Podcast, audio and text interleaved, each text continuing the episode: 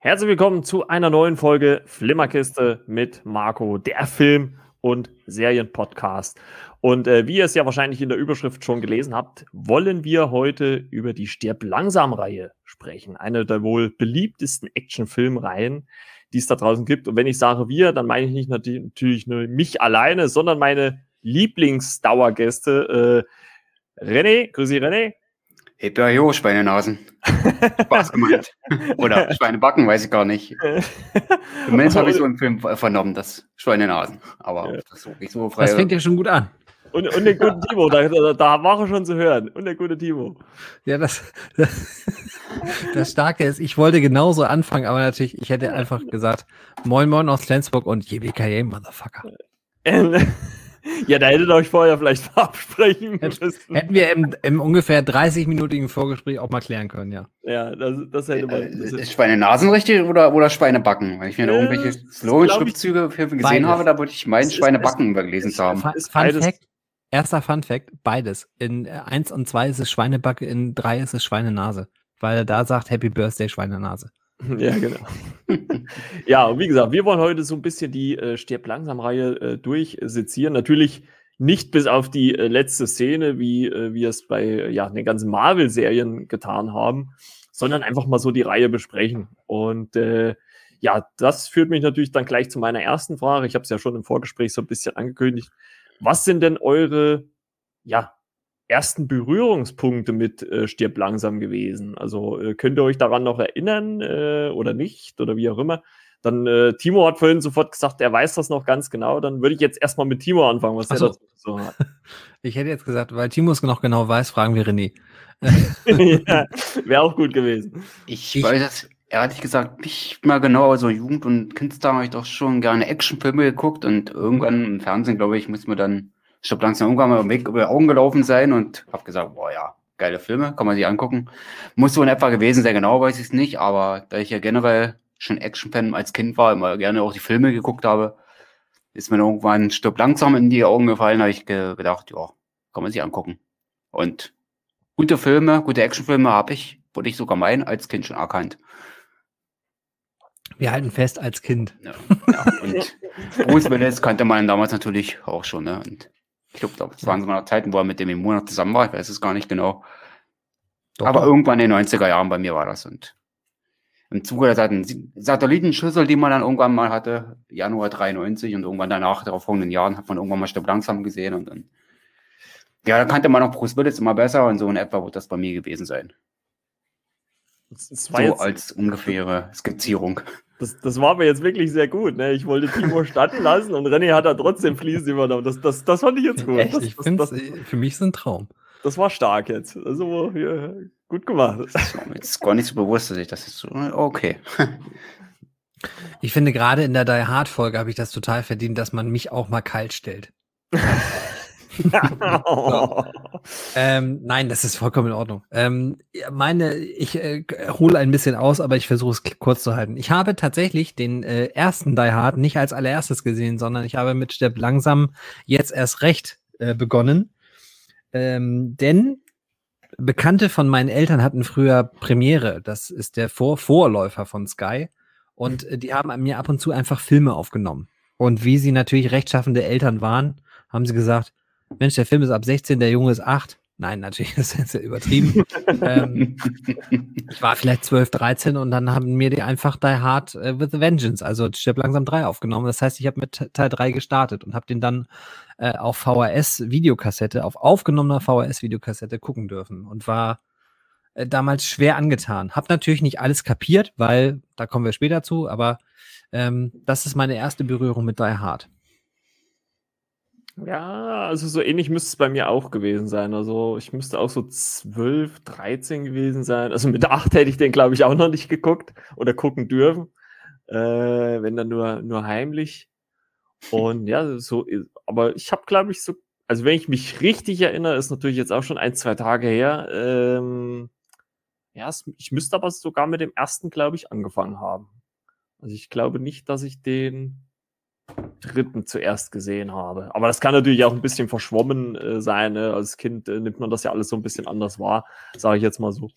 Aber ähm, ich sag mal, ich, bei mir ist halt auch irgendwie so eine Mischung von, von euch beiden irgendwo. Also äh, so als Kind gesehen und trotzdem schon, ja, das ist natürlich auch jetzt die Inhalte jetzt nicht ganz so verstanden, klar, ne, die ganzen Anspielungen da teilweise, das versteht man natürlich als Kind jetzt nicht unbedingt. Aber äh, ich konnte, glaube ich, damals auch schon gut abschätzen, ob es jetzt ein guter Actionfilm ist oder nicht.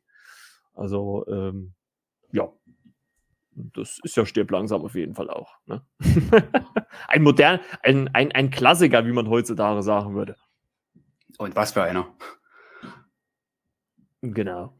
Und äh, dann würde ich mal sagen, gehen wir einfach mal so mal kurz so ein bisschen auf die Story ein, obwohl das natürlich bei einem Film, der äh, ja schon ein paar Tage alt ist, ne, äh, braucht man, glaube ich, so viel gar nicht mehr darüber zu verlieren. Aber im Groben äh, geht es um den äh, New Yorker Polizisten John McClane, der sechs Monate nachdem seine Frau nach LA gezogen ist, äh, um dort eine neue Arbeitsstelle anzutreten, sie zu Weihnachten besuchen will und seine zwei Kinder.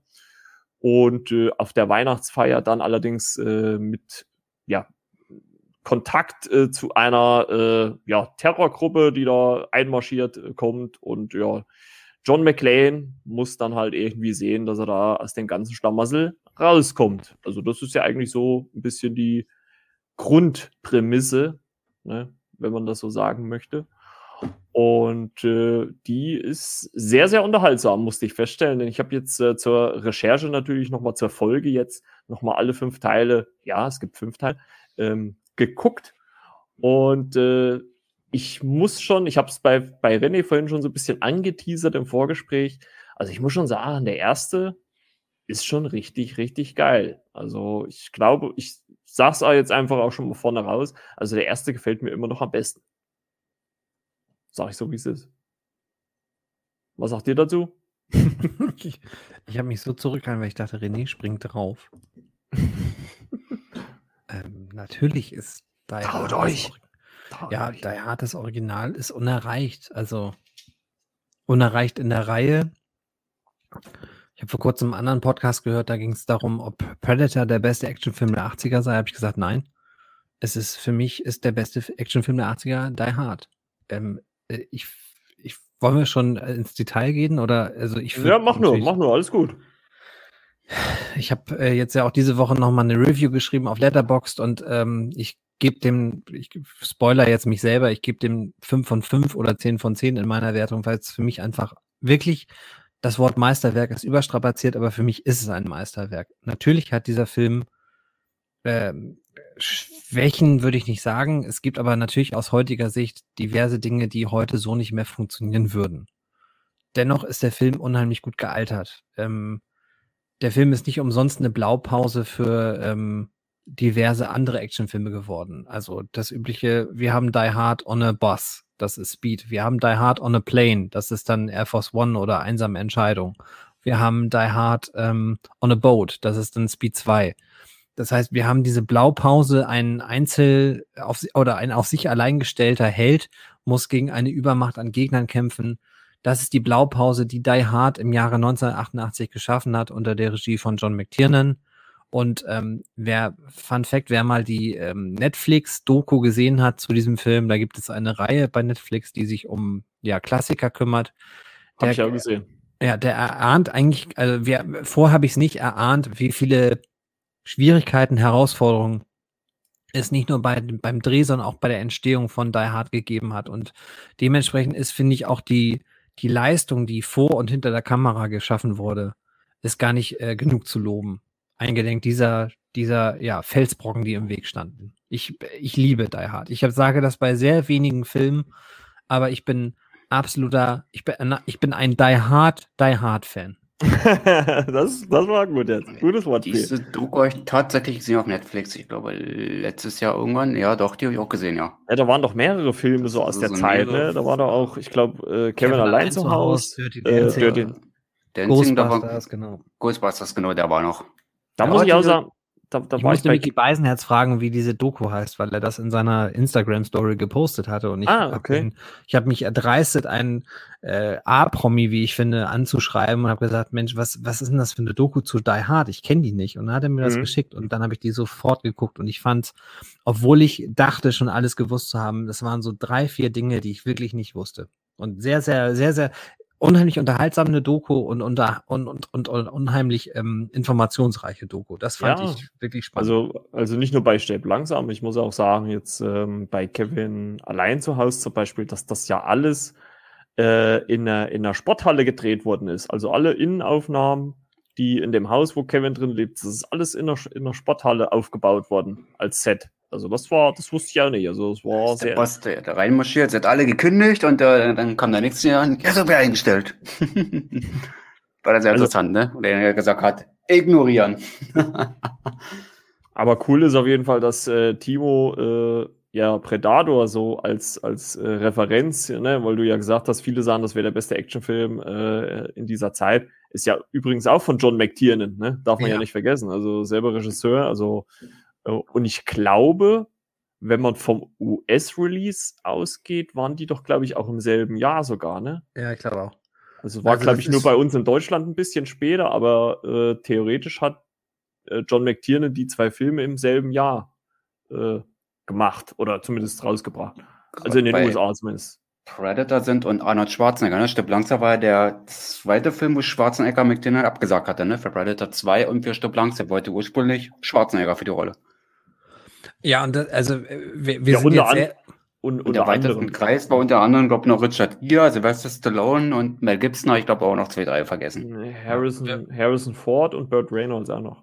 Ja, und man, äh, wir, wir laufen jetzt natürlich Gefahr, diese Doku auch nachzuerzählen, aber es sind natürlich, äh, das muss man schon sagen, das ist ein, ein Drehbuch, das durch Hollywood geisterte und natürlich Anklang fand. Aber ganz viele der klassischen 80er Actionhelden, ähm, ich habe darüber auch mal eine, eine wirklich eine Uni-Hausarbeit geschrieben. Äh, die klassischen Arnie, also die Stallones, die Seagulls, die, Kör die Körper 80er Jahre, also wo einfach der, der Held Stehland sein muss, wo der Held ähm, nicht verletzlich sein darf, sondern äh, im Endeffekt so eine Art von, von Mini-Terminator sein muss. Das ist halt der Gegenentwurf bei Die Hard, weil wir haben hier nichts anderes als eine Figur, die versucht zu überleben und das auch durchaus mal durch Wegrennen oder durch Wegklettern oder durch sich verstecken tut. Und dementsprechend haben ganz viele in Hollywood, äh, gerade die, die üblichen Verdächtigen, sprich Stallone, Schwarzenegger gesagt, was soll ich mit diesem Stoff? Äh, das ist doch eher ein Feigling, den ich da porträtieren soll. Und das, das, das passt doch gar nicht in mein Image. Und äh, umso höher kann man eigentlich hängen, was, was, äh, was stirbt langsam Schrägstrich Die Hard für, für, für eine Wirkung entfaltet hat, aufgrund dieser Tatsache, dass wir hier einen, eigentlich den Prototypen des äh, menschlichen, verletzlichen, äh, nahbaren Helden in Anführungsstrichen haben. Ja, genau. Amen. Gut erklärt. Ja, ja, ist ja, ist ja auch wirklich so. Also, ne, der äh, Bruce Willis, der hatte ja sowas im Vorfeld, also vor diesem Film noch gar keine äh, Action-Erfahrung. Der kam ja aus so einer Serie, ich glaube, das Model und der Schnüffler hieß genau. glaube ich. Ne, übrigens, Moonlightning, eine super lustige Serie. Also, wer das mal gucken möchte, äh, ich habe das mal getan vor ein paar Jahren, ich glaube, im Studium. Ähm, lief das auch noch mal auf Sat 1 oder so. Das ist eine wirklich lustige, schmissige Serie und Bruce Willis kommt da unheimlich smart und lustig rüber. Aber du sprichst es ja an, definitiv nicht wie ein Actionheld. Ja, und deswegen hat, hat man ihn wahrscheinlich auch äh, nicht unbedingt in dieser Rolle erwartet. Ne? Und äh, umso, umso mehr konnte er da auch brillieren, ne? muss man sagen. Also, äh, was mir äh, äh, auch ein bisschen aufgefallen ist, so beim Gucken, äh, muss ich ja so ganz ehrlich sagen, weil so in jüngeren Jahren, ne, wenn man das so als Kind oder Jugendlicher sieht, da achtet man da ja gar nicht drauf. Ne? Ich meine, heutzutage ist man ja auch, äh, sag ich mal, durch die Machart der Filme auch ein bisschen anders äh, erzogen, sage ich jetzt mal, oder, oder man hat nochmal andere Maßstäbe äh, bekommen. Und ich finde das ja ganz sympathisch. Ne? Das, äh, ich nenne das immer so ein bisschen das A-Team-Gehen, was dann immer so ein bisschen durchkommt. Ne? Äh, es gibt ja diese, diese Action-Szenen und wenn man so ein bisschen drauf achtet, dann merkt man ja schon ganz oft, wie oft äh, da die Szene gewechselt wird und ein Stuntman kämpft, anstatt äh, der Schauspieler Bruce Willis. Und das fand ich eigentlich ganz lustig, muss ich sagen. Also es hat, hat mir so ein kleines Schmunzeln schon wieder so ins, ins aber das stört mich ja nicht. Also ich nehme das gerne hin, ne? aber ähm, muss sagen, das war schon, war schon ganz witzig. So in manchen Szenen, wenn man so drauf geachtet hat, äh, war das schon ganz lustig umgesetzt. Da, ja. da bin ich ja total dünnhäutig. Sprichst du über den ersten oder über den zweiten Stirb langsam? Über den ersten. Da würde ich jetzt behaupten, dass ich sehr wenige Stellen äh, ausmachen würde, wo nicht Bruce Willis das gemacht hat. Also ja, doch, doch. Ja, ja. Hm. Also gerade, also also äh, später, äh, später vielleicht im Film nicht, aber gerade so an in, in den Anfangsszenen, als er äh, gegen diesen Typen kämpft, den er dann auch in den in den äh, Fahrstuhl setzt und ihn zu äh, Alan Rickman, also äh, Hans Gruber, beziehungsweise im Deutschen äh, äh, Jack Gruber äh, runterfährt, ne, wo er dann auf, die, auf das Shirt schreibt, ho, ho, ho, jetzt habe ich eine Maschinenpistole. Now I have a machine gun. Ja. Dieser ja. blonde, langhaarige, die, das weiß nicht, war der erste, den er da killt nee, hat, der hat. Nee, der hatte kurze Haare. Sein Bruder, der, der dann ausrastet, das war der mit den langen Haaren. Den er dann am Ende ja. äh, an den Ketten erwürgt. Oder erhängt quasi. Nee, aber wo, wo aber gegen diesen ersten... Da waren mehrere blonde Club gewesen. Ja, ja, ja. 30 Minuten, die ersten 30 Minuten hat Kilt auch eben blonden, blonden belangen Haaren. Ich glaube, es waren mehrere. Man muss das jetzt ja auch dazu sagen, dass diese Terrororganisation oder Gruppe oder diese Gruppe an, an Bösewichten, die dort auftaucht, ja, und das ist ein großes Manko ähm, der deutschen Synchronisation, dass diese Gruppe aus Europäern, Schrägstrich Deutschen hauptsächlich besteht. Und das kommt in der deutschen Synchronisation überhaupt nicht raus. Und dementsprechend ist dieses Blond, was ihr auch jetzt schon angesprochen habt, ist das natürlich auch ein, ein totales Klischee, was dieser Film bedient, mhm. was aber, wie gesagt, in der deutschen Synchro überhaupt nicht rauskommt. Also, dass der in der Eröffnungs, ja. äh, der sozusagen der Eröffnungskill, würde man heute so sagen, äh, wenn der stattfindet, dass wir hier natürlich einen, einen, einen äh, nicht Amerikaner haben, sondern dass ja Tony, das ist der Bruder von Karl, äh, macht, macht, auch Sinn, dass man äh, Toni und Karl, äh, seine, seine Söhne oder so äh, nennt. Ähm, dass das, das natürlich auch ein Feld eröffnet. Und das ist ja, finde ich, das Geniale an, an Die Hard. Dass, dass wir hier eine, ein Szenario haben, dass eine Verbrecherbande ein Hochhaus besetzt, um ja vermeintlich als Terrororganisation Dinge zu erpressen, aber im Endeffekt nichts anderes ist als eine gewiefte Diebestruppe, die äh, ist auf die Wertpapiere im Schatz der Nakatomi Corporation abgesehen hat. Aber wir auch noch diesen, diesen zusätzlichen Kick haben, dass da also ein Geschwisterpaar dabei ist und dass der erste Kill, den McLean tätigt, ähm, der Bruder von Karl ist, also dem, würde ich schon sagen, dem Antagonisten 2, ähm, also dem, der, der rechten Hand von Hans Gruber. Und dass natürlich Fall. dann auch dieser, dieser Rachefaktor da noch mit reinspielt. Und äh, Karl, der ja gespielt wird vom, vom damaligen russischen Tänzer Alexander Gudunov, dass Karl auch noch eine eigene Agenda verfolgt, nämlich dass er sagt, es gibt ja auch die schöne Szene, ihr werdet das, äh, liebe HörerInnen, bitte respektieren. Ich zitiere dann immer auf Englisch, weil ich Die Hard auf Englisch geguckt habe und auch nur noch gucke, dass äh, Karl sagt, no one kills him but me. Das heißt, es ist völlig klar, Hans Gruber ähm, sagt, äh, bitte neutralisiere diesen Menschen, aber Karl sagt, ich töte den, kein anderer. So nach dem Motto, äh, kennt man ja aus der modernen Action-Trope, now it's personal. Sagte, ist das, ist das äh, die Szene in dem Fahrstuhl, ja? Wo sie dann zu John McLean genau. quasi hochfahren, ja. Genau, also John McLean, äh, wir brauchen ja gar nicht so viel Inhalt erzählen, aber John McLean steht ja auf dem Dach und versucht äh, über einen Funkkanal Hilfe zu holen und ähm, das wird natürlich auch im äh, Nakatomi-Gebilde oder im Nakatomi-Gebäude, nicht Gebilde, wird es gehört und Hans Gruber schickt seinen besten Mann, das ist halt Karl, also der Bruder vom getöteten Toni und dann steht er mit, äh, ach, es ist Fritz und es sind halt so geile, auch klassische deutsche Namen, muss man sagen. Heinrich das weiß, das weiß doch jeder in Deutschland, also. Ich heiße auch mit zweiten Namen Heinrich Peter August Adolf, ist klar. ähm, äh, ich habe gar keinen zweiten Namen, äh, egal das ist schon einfach ein geiler Moment, wenn der, der baut da auch nochmal so eine Spezialwaffe zusammen, also so eine, so eine Waffe, mhm. die wir auch aus damaliger Sicht gar nicht kennen. Und dann bringt er wirklich diesen Satz und sagt, wahrscheinlich auf Deutsch, ich weiß gar nicht, was er auf Deutsch sagt, der, der gehört mir oder ich Ja, genau, auf Deutsch sagt er, gehört, er gehört ja, mir. Okay. Ja, ja, ja, ja, passt auch. Also, no one kills him but me. Ja, aber wie, wie gesagt, also nochmal, muss wirklich nur mal so auf die Szenen so von diesem ersten Kampf äh, zwischen John McLean und was Tony äh, mal gucken, da sieht man das schon, äh, dass da in gewissen Szenen gewechselt wird zwischen. Aber ist auch gut geschnitten. Also man muss schon gucken. Also wenn man nicht aufpasst, merkt man es gar nicht. Aber total gut geschnitten und vor allen Dingen, wie smart auch die, äh, die, die Dialoge, also man muss ja dazu sagen, dass Steven E. D'Souza diesen Film noch während der Dreharbeiten weitergeschrieben hat und Dialoge geschrieben hat und wie scharf diese Dialoge sind.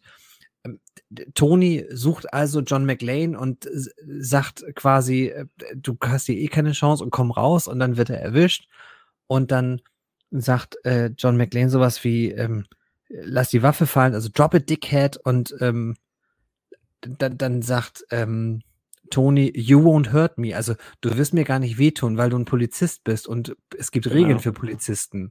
Also das sind so geile, man muss sich wieder zurückversetzen, 80er Jahre, ähm, das Kino, die Kinolandschaft ist nicht so satt gesehen wie heute. Und diesen Dialog so zu schreiben, so nach dem Motto, äh, du schüchterst mich hier gar nicht ein, du, because you're a policeman, sagt er dann im Original. There are rules for policemen. Und dann Weiß sagt ich, die erste John, Szene, die er da gekillt hat, dieser blonde Kurzhaarige. Ja, das ist Tony, genau. Oh, genau. Und dann sagt ja John McLean sehr smart, wie er ja in diesem Film auch einfach auch ist, sagt er, yeah, That's what my captain keeps telling me. Also das ist einfach so ja, genau. grandios geschrieben. Das, das vertut man nämlich. Also dieser, na klar ist Die Hard in erster Linie ein Actionfilm, aber die Dialoge sind so fantastisch, das kann man meiner Meinung nach nicht genug Lobpreisen. Ich werde das heute tun. Zu Recht. Einige, einige einer von diesen Terroristen hat sogar in Ghostbusters 2 mitgespielt. Dieser Geist und Gemälde. Stimmt. Genau. Igor. Igor, der genau. irgendwas. Vivo, glaube wie wurde ein Mächtiger oder so. Fun Fact, ist ein deutscher Catcher gewesen. Ähm, mit Adels, also mit einem Von-Titel, ich weiß leider den Namen gerade nicht aus dem Kopf, und ist relativ früh verstorben. Aber äh, du hast völlig recht. Also dieser, diese Figur äh, wird porträtiert von dem äh, Bösewicht von Ghostbusters 2. Das stimmt. Ich glaube, er heißt tatsächlich Friedrich oder Fritz. Also er hat wirklich einen sehr, sehr deutschen Namen. Passt ja dann noch irgendwie. Und ich glaube, er heißt irgendwie Friedrich von irgendwas im Original. Das war so noch ein Jahr vor Ghostbusters, weil der kam in 89 raus. Mhm. Ja, ja, und ich glaube, viel länger hat das der junge Mann nicht gemacht. Dialog hat, ist mir gar nicht aufgefallen. Ich glaube, er war mehr so ein Hintergrund, als jetzt in Die Hard. Ja, und das kommt halt auch in der, deswegen, wir hatten das im Vorgespräch so angeschnitten, deswegen sage ich es jetzt proaktiv. Ich finde gerade beim, beim ersten Teil der Hard sollte man sich die Freude gönnen und diesen Film wirklich mal im Original schauen. Und das nicht nur aufgrund der, der Synchronisation, also ich habe im vorigen Gespräch schon gesagt, dass ich diese Bruce Willis-Synchronisation ja nicht für problematisch halte, aber ich finde sie relativ anstrengend, weil sie so cool klingt und Bruce Willis klingt im Original gar nicht so cool. Aber wenn man diese Verbrecherbande hört, da sprechen halt wirklich auch viele Deutsch und es sprechen einige richtiges Deutsch, unter anderem der von dir angesprochene Charakter, der kann auch halt wirklich Deutsch, weil der Deutscher ist. Aber äh, Hans Gruber beispielsweise, also der, der Hauptbösewicht, gespielt von Alan Rickman und zwar grandios gespielt. Das muss man ja. auch nochmal hervorheben. Das ist die erste, die erste Main Character oder die erste Rolle, die er in Hollywood spielt und er spielt sie so grandios. Aber Hans Gruber redet auch Deutsch in diesem Film und das kommt halt in der Synchronisation. Da heißen ja die Bösewichte dann auch Jack und Charlie. Warum auch immer, dass der deutsche Verleih meinte machen zu müssen, aber äh, sei es drum. Deswegen unbedingt den ersten Teil Die Hard mindestens mal im Original gucken, wenn nicht sogar, wenn man dann Lust hat, die ganze Reihe. Ja, äh, der Alan Rickman spricht er im Originalen äh, Englisch oder spricht er auch Deutsch? Beides. Also er spricht natürlich sein sehr Shakespearehaftes äh, Englisch, aber es gibt auch Momente, gerade wenn äh, dieses berühmte Now I have a machine gun, ho, ho, ho. Und man sieht ja, dass McLean im, im äh, Elevator Shaft, also im, im äh, Fahrstuhlschacht hängt. Und dann hört man halt auch Alan Rickman sagen, was habe ich gesagt? Ich will, dass es keiner sieht. Also du hörst natürlich den totalen Akzent raus, aber er redet Deutsch. Übrigens, äh, der Charakter, den du gerade ansprachst, René, Wilhelm von Homburg heißt er im Original. Ah, das heißt er wirklich.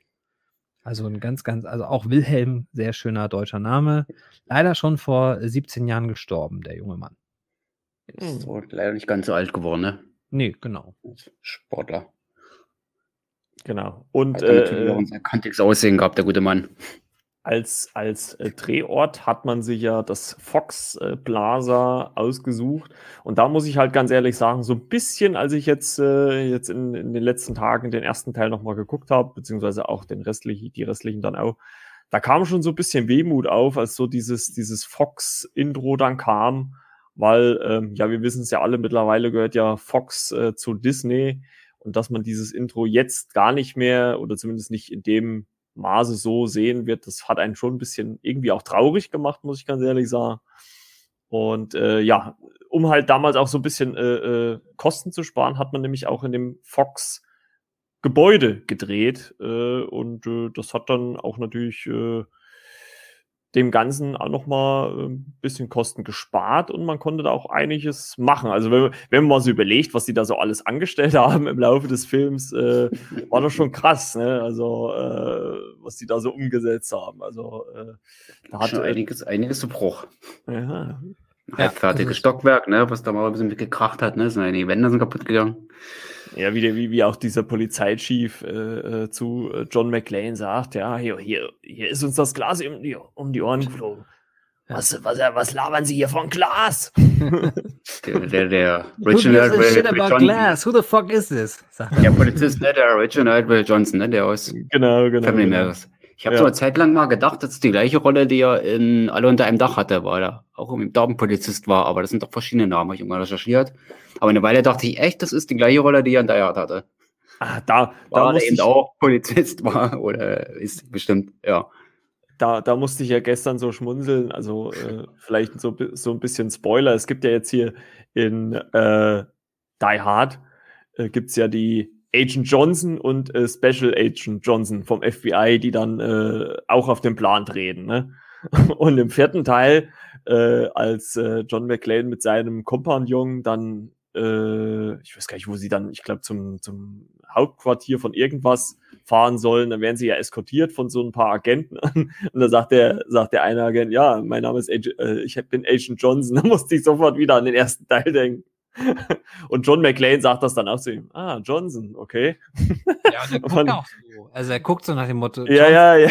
Ah, okay. ja, das, Und das äh, fand, das fand das ich auch einzige ganz witzig. Problem ist, äh, weil du natürlich in Die Hard 1 eigentlich weißt, John McClane gar nicht, wer das da ist. Deswegen ist das für uns Fans und für uns Zuseher ein lustiger Gimmick, ein lustiges Gimmick, aber äh, die Figur selber kann das eigentlich gar nicht wissen.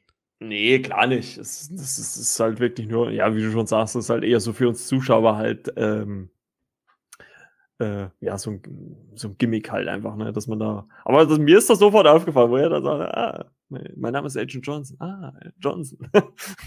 okay, okay. Und ähm, ja, kommen wir noch mal ein bisschen zurück zum ersten Teil. Gibt es denn irgendwie eine Szene oder, oder eine Sequenz, die ihr am beeindruckendsten findet oder die euch so ein bisschen in, noch mehr in Erinnerung geblieben ist, als äh, so, abgesehen vom den ganzen Film natürlich auch?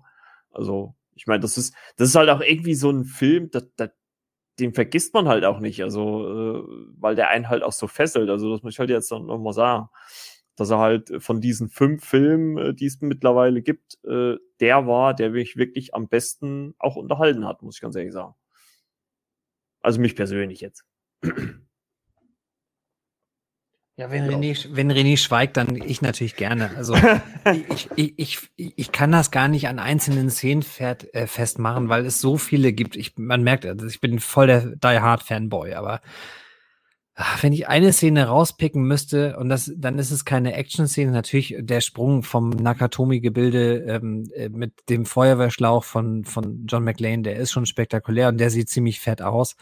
Aber dann ist es die Szene, in der Alan Rickman, Schrägstrich Hans Gruber, äh, Hans Gruber, Hans, Hans Gruber, Gruber. ähm, Krober. ja, Gruber. Hans Gruber, you know, ähm, wo er dann John McLean das erste Mal Perso in Person begegnet und Mhm. den, den Akzent wechselt. Also ähm, das ist, das ist so genial gespielt, weil er, weil er sofort automatisch checkt, oh fuck, ich bin hier an den, an den äh, Hero of the Day geraten. Ähm, wenn ich jetzt so spreche, der hat mich über Funk gehört. Wenn ich so spreche, wie ich spreche, dann geht das schief. Also switcht er den, den Akzent, das hört man im Deutschen natürlich nicht, aber im Englischen hört man, dass er einen tierisch breiten amerikanischen Akzent spricht und, und klar macht, dass er äh, I managed to get out of there, also so nach dem Motto, ich habe es geschafft, da rauszukommen und wir müssen jetzt aufs Dach und auf dem Dach sind halt die Sprengsätze. Das muss man als, äh, wenn die ZuhörerInnen das, den Film noch nicht gesehen haben, müssen sie das wissen, aber wer den Film noch nicht gesehen hat, der hat sein Leben auch, finde ich, verpennt. Ähm, ja, ernsthaft. das muss man halt wissen und das ist so ein, so ein wirklich ganz, ganz ruhiger, und gleichzeitig sehr bedrohlicher Moment, weil man natürlich nicht weiß, was weiß denn jetzt eigentlich McLean? Also checkt er das, dass das jetzt nicht Bill Clay, wie dann ja auch gefragt wird. Also John McLean bietet dann an, äh, dass er sagt, ich bin John McLean und wie heißt du?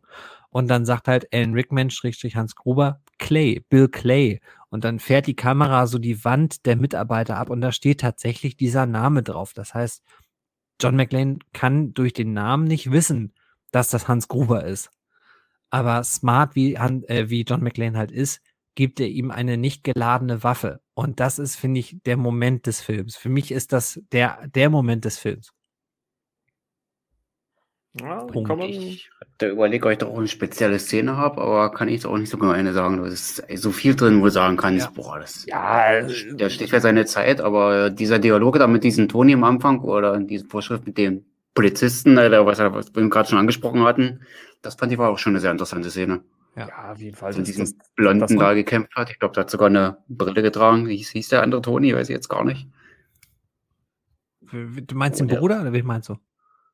Äh, der noch da erschossen hat, wo er sich hinter diesen Regipsplatten noch versteckt hatte und diese Kreissäge da kurz zu haben war. Genau, ja, das ist Toni. Das, das ist ja dieser erste, erste, erste Kill, genau. Genau, genau. Ja, dieser Dialog mit ihm und du bist Polizist und du kannst ja nicht so und so handeln. Und ja, ja das fand ich auch schon eine sehr ikonische ja. Szene.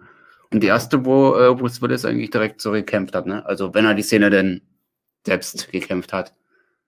Ja, äh, wie gesagt, das ist ja, das ist ja auch bei, äh, wie gesagt, dieses A-Team-Game, was ich so gesagt, das ist dort ja auch so. Also teilweise werden die Kämpfe ja wahrscheinlich auch in gewissen Zügen von den Schauspielern gespielt, aber dann halt, wenn es halt vielleicht dann doch mal äh, wirklich auf die Fresse gibt, äh, wie es Timo ja manchmal so schön sagt, äh, dann werden halt auch einfach die, die Winkel ausgetauscht oder sowas.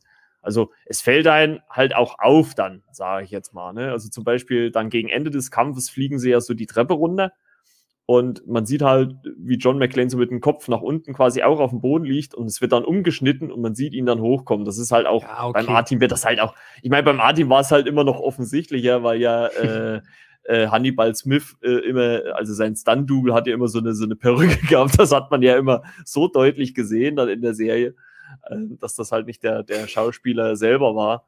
Und ähm, aber ist ja jetzt auch nicht schlimm. Wie gesagt, das macht ja jetzt den Gesamteindruck nicht kaputt. Und als Kind, ehrlich gesagt, ist mir das gar nicht aufgefallen. Aber so mittlerweile, wenn man sich dann halt auch durch den Podcast jetzt natürlich auch oder überhaupt dann auch in erwachseneren Jahren sich ein bisschen mehr damit beschäftigt, dann äh, achtet man natürlich vielleicht auch äh, auf so Sachen. Oder dieser grandiose Filmfehler, der ja immer wieder aufgerufen wird, ist ja dieser Krankenwagen, der dann am Ende aus dem LKW gefahren wird. Ne? Schön, äh, dass du sagst, ja. Ja, wo wir ja noch am Anfang des Films sehen, die steigen aus und der LKW ist leer. Also da ist, das ist, da ist keiner, genau. Und das ist halt, das ist, finde ich, die Kunst von Die Hard, dass er uns als Zuschauer, also mich zumindest so manipuliert, dass das einem völlig egal ist. Also, dass man ja, natürlich genau. nitpicky sein kann und sagen kann, ey, aber Moment, da war doch gar nicht, den habe ich gar nicht gesehen. Aber das ist ein völlig wurscht. Das, das, das ähm, nimmt man halt dann einfach so hin. Also ich muss, muss ja. auch sagen, ähm, ich habe, äh, kann man ja vielleicht jetzt auch mal kurz sagen, ich habe äh, vor ein paar Tagen äh, äh Kino Plus gehört und da wurde auch noch mal äh, auf den Snyder Cut eingegangen.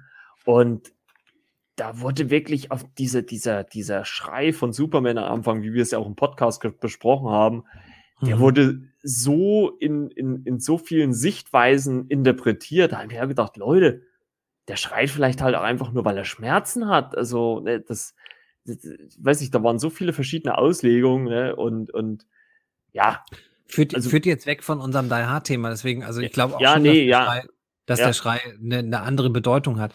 Was, also, weil du vorhin auch fragtest, welche, welche Szene uns ins Auge gestochen hat oder welche wir besonders ähm, welche uns besonders beeindruckt hat. Mich beeindrucken so die kleinen Sachen. Es gibt zum Beispiel die, die, äh, den Moment, in dem die Polizei versucht, dieses Gebäude zu stürmen.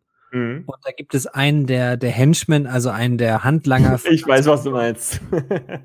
und der stellt sich halt dahin und lädt nach und stellt seine Position hin. Und dann gibt es diesen Moment, wo du ja. Äh, heutzutage garantiert einen Schnitt hättest und das nächste würde passieren.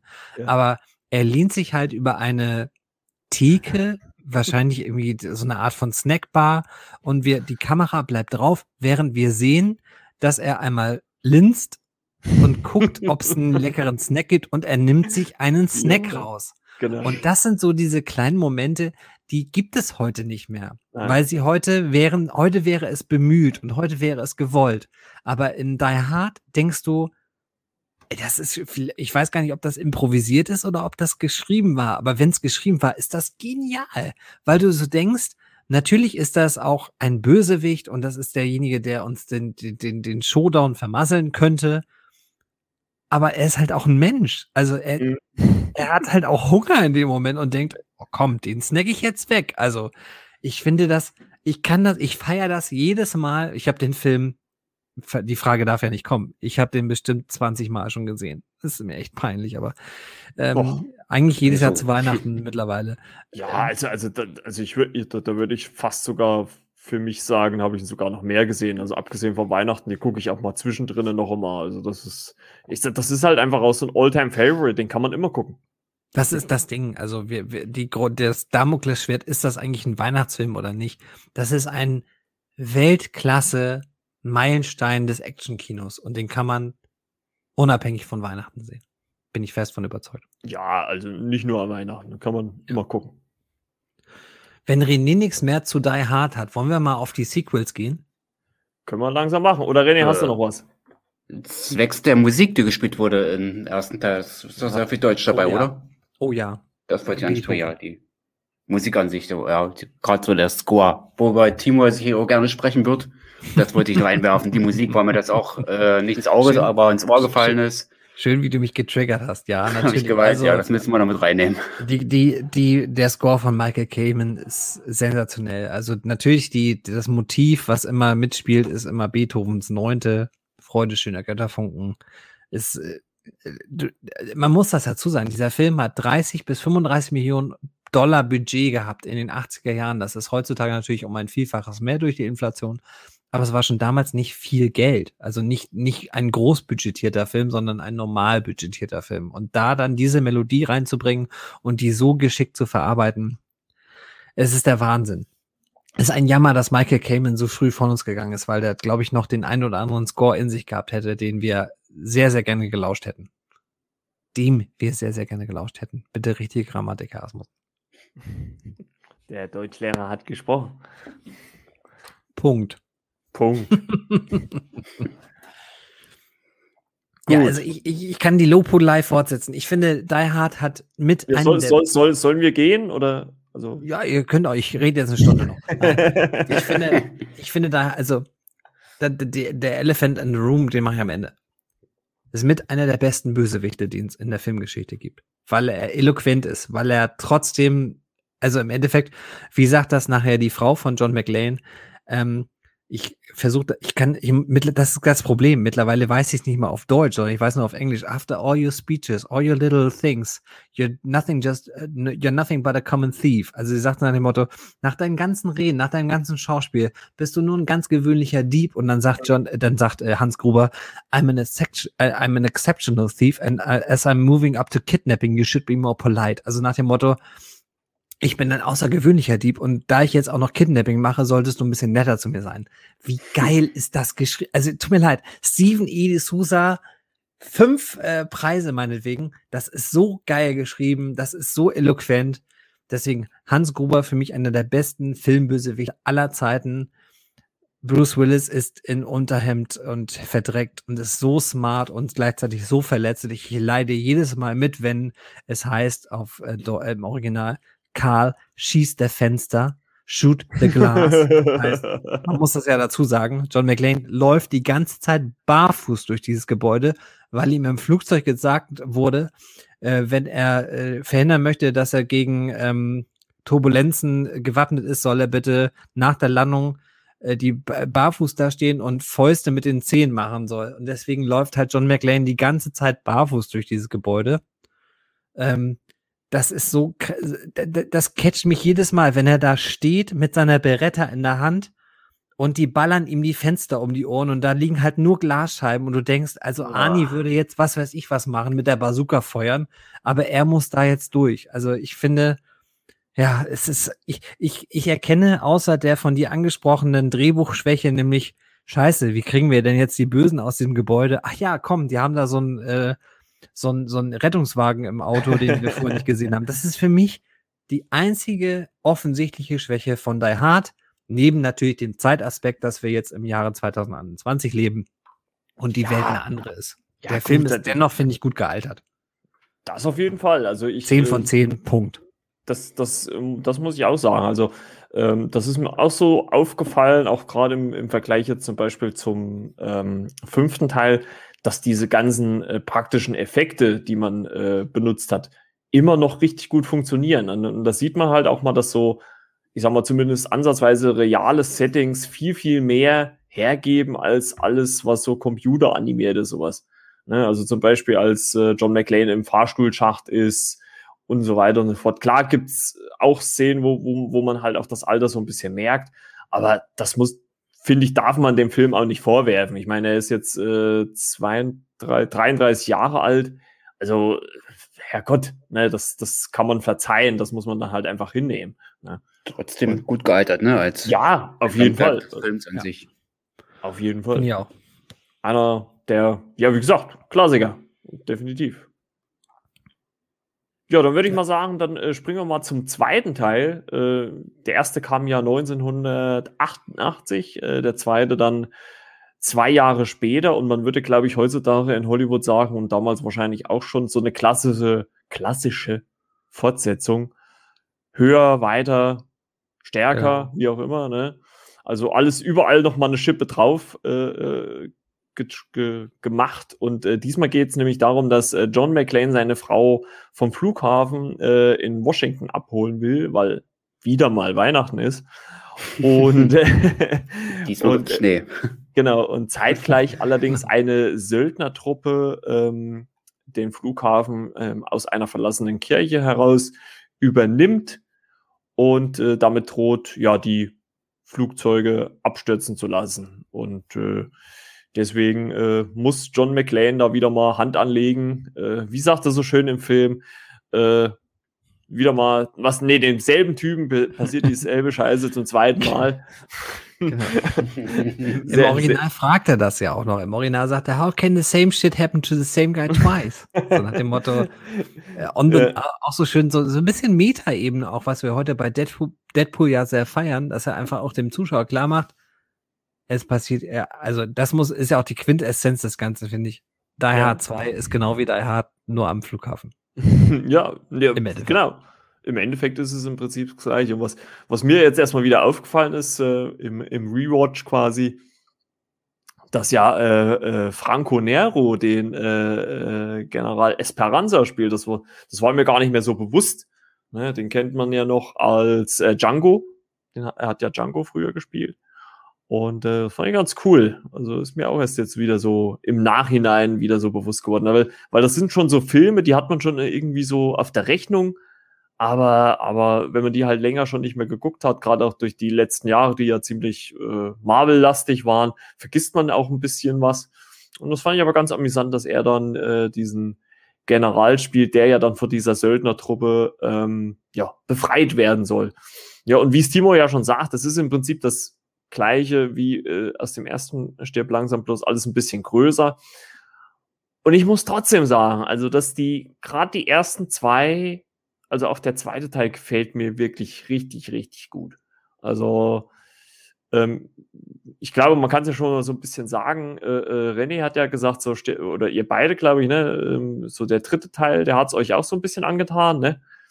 Aber ja, ist bei, zumindest bei mir so, ja.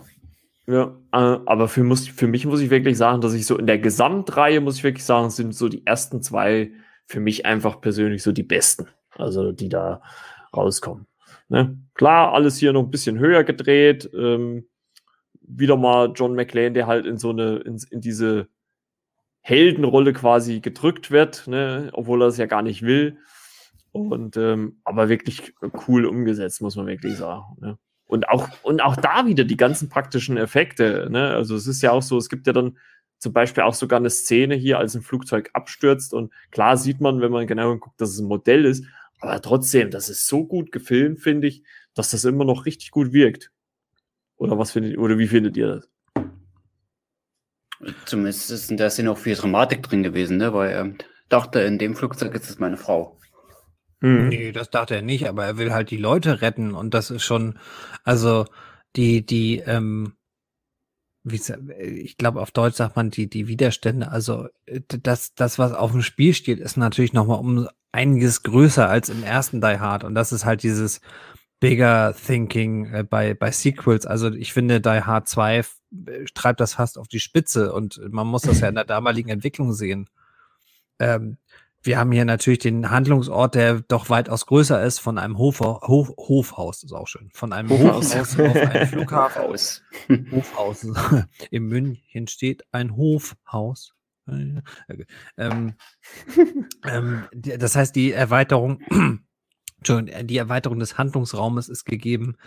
Aber äh, letztendlich ist es immer noch die kleine, feine Geschichte, dass John McLean eigentlich nur da ist, um seine Frau abzuholen und seiner Frau das Leben retten möchte. Und natürlich die Begleiterscheinung ist, dass auch andere Menschen in Gefahr sind. Und diese, ja, von dir angesprochene Szene, wo er, wo tatsächlich ein ganzes Flugzeug ähm, zum Absturz gebracht wird, die ist äh, so, so gut geschrieben, weil natürlich die Kaltblütigkeit dieser Söldnertruppe äh, ähm, respektive des äh, Anführers äh, Colonel Stewart, gespielt von William Sadler, völlig klar wird, weil er, weil er einfach nur sagt, gib mir irgendeinen Flug nach dem Motto, wer, wer ist hier low on fuel, also wer ist hier, wer, wer will auch jetzt landen? Und dann siehst du in dieser Szene, wie die einfach mal ein Flugzeug abstürzen lassen. Und natürlich auch der Fun Fact ist der höchste Bodycount eines äh, Die Hard Films äh, in der ganzen Reihe, weil natürlich diese Passagiere ja auch einmal ge gezeigt werden. Also das ist eine sehr, sehr geschickt gemachte Szene, wie wir also sehen, dass äh, wir jetzt also ahnen, dass dieses äh, Passagierflugzeug gleich abstürzen wird und wir kriegen noch mal einen Shot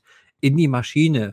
Wir kriegen noch mal das Kind, was durch den Gang rennt. Wir kriegen noch mal die Oma, die anscheinend Flugangst hat und jetzt beruhigt ist, dass es doch alles gut geht. Und wir kriegen das so als emotionalen Punch, während John McLean auf der Landebahn äh, steht und versucht noch das Schlimmste zu verhindern. Und es ist nicht zu verhindern. Das ist eine, und das ist, das gebe ich auch diesem zweiten Teil. Deswegen, ich bewerte den ja so ein doch.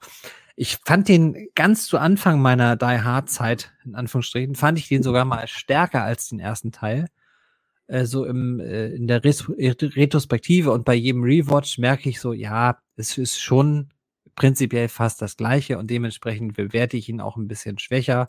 Aber es ist für mich immer noch eine 8 von 10. Also 4 von 5 Sternen gebe ich den immer noch.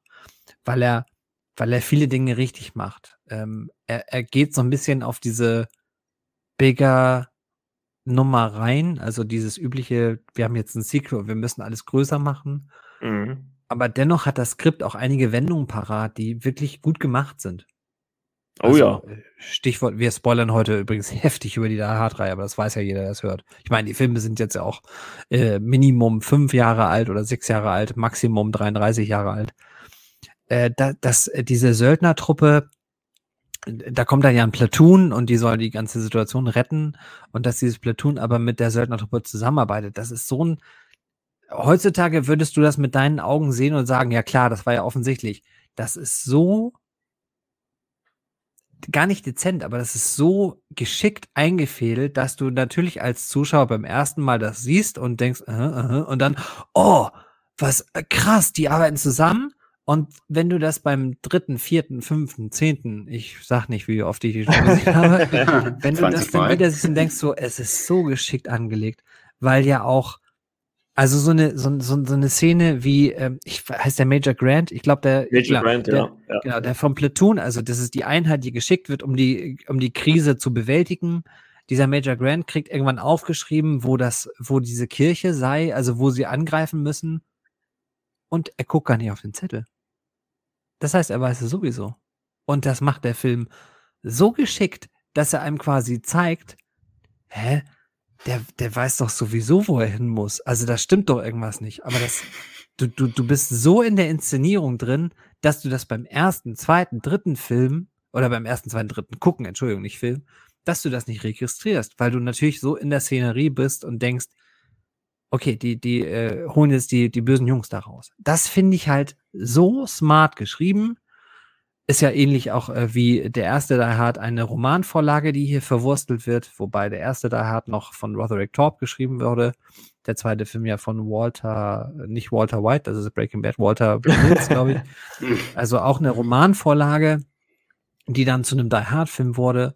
Und du merkst einfach, dass das extrem smart weil ja auch wieder Steve de Sousa an Bord ist, dass es extrem smart geschrieben ist. Und das ist eine Sache, die Fortsetzung heutzutage nicht mehr unbedingt hinbekommen.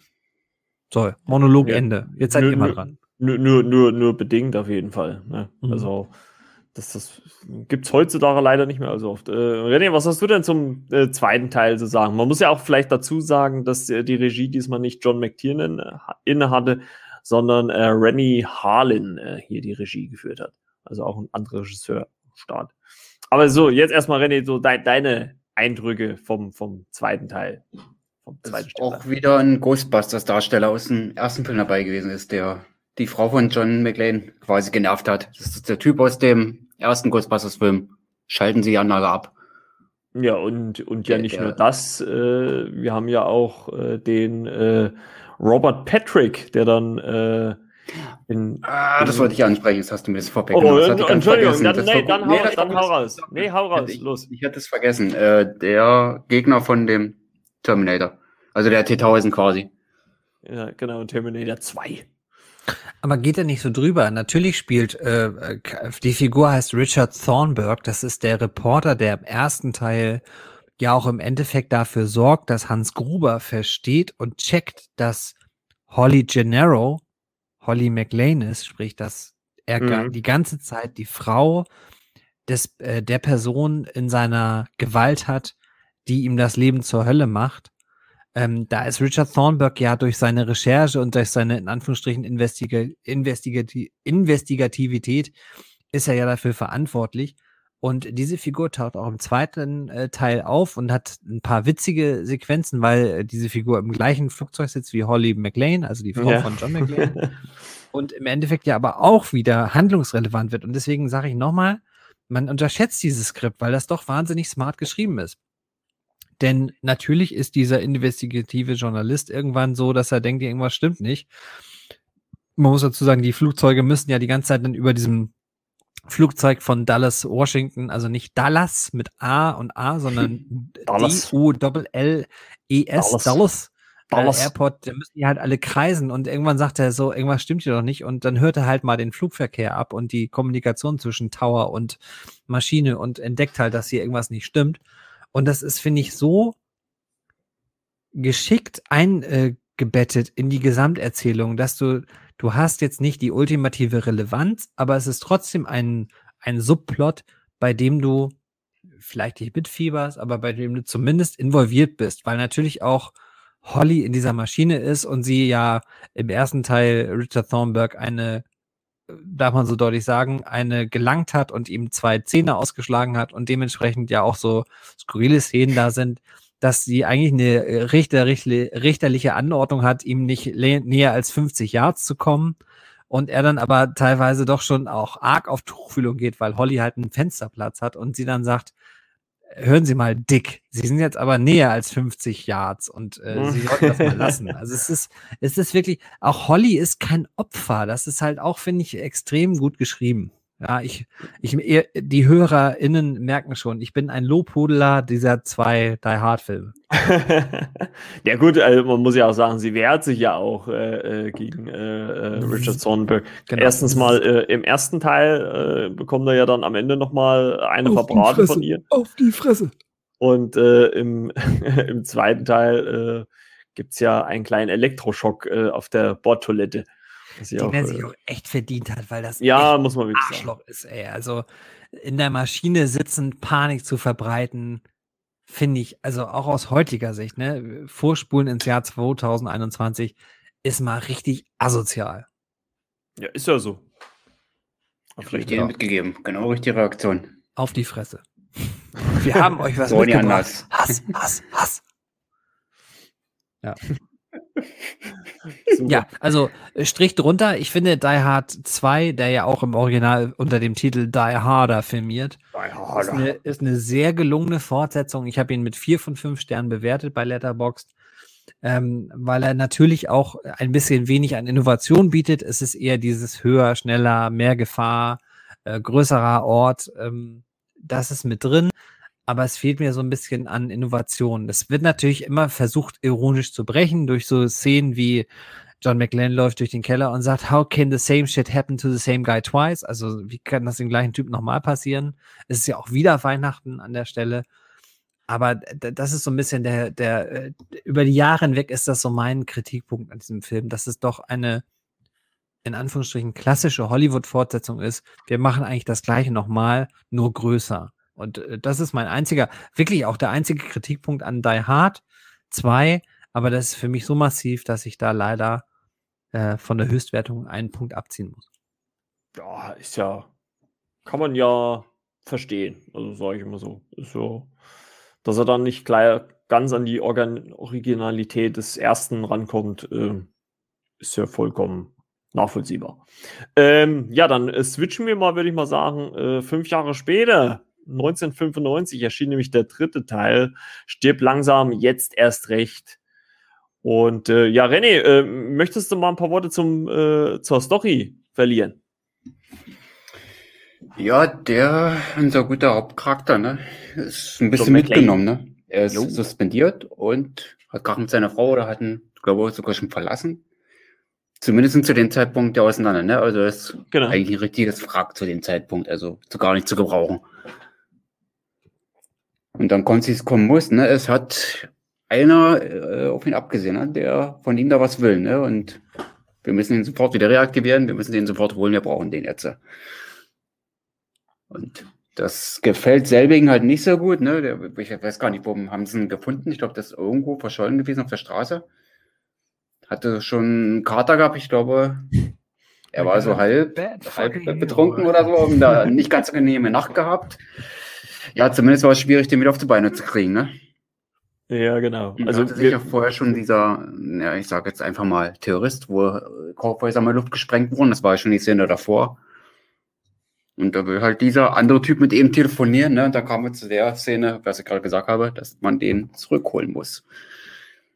Genau. Den guten alten Polizisten. Und das äh, äh, Interessante oder mal die Veränderung im Gegensatz zu den ersten zwei Teilen ist, dass wir mal nicht an Weihnachten spielen, sondern äh, ich glaube nicht, nicht näher definierten Jahreszeit, Frühling, Sommer, Sommer wahrscheinlich, so wie das da aussah.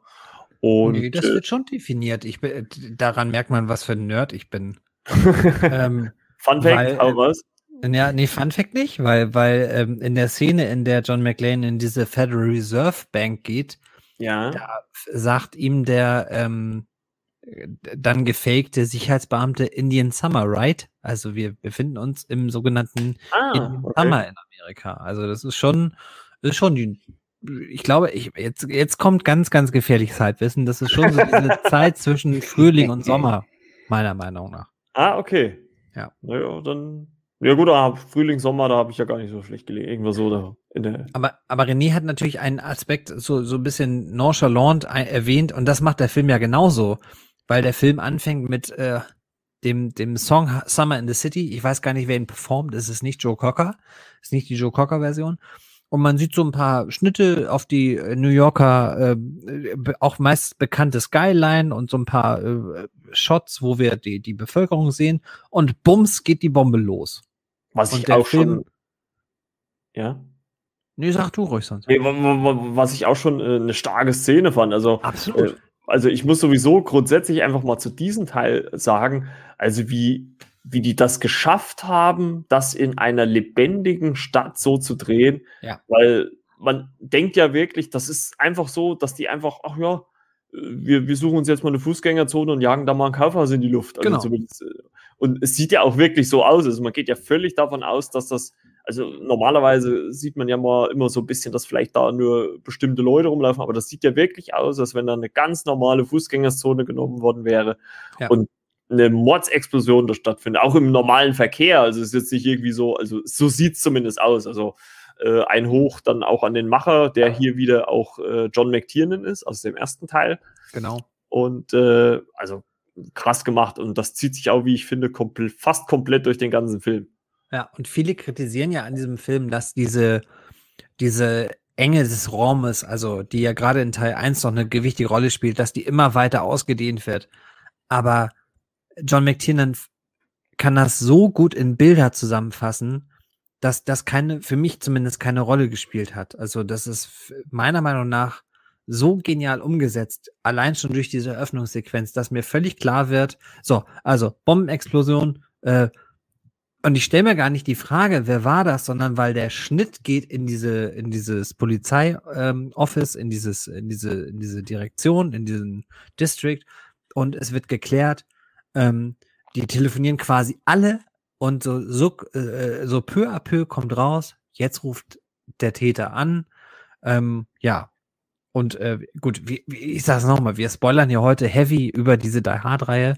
Ähm, wir bekommen äh, einen Anruf, der wird durchgestellt und äh, dort meldet sich jemand, der sagt, call me Simon, also nennen Sie mich Simon.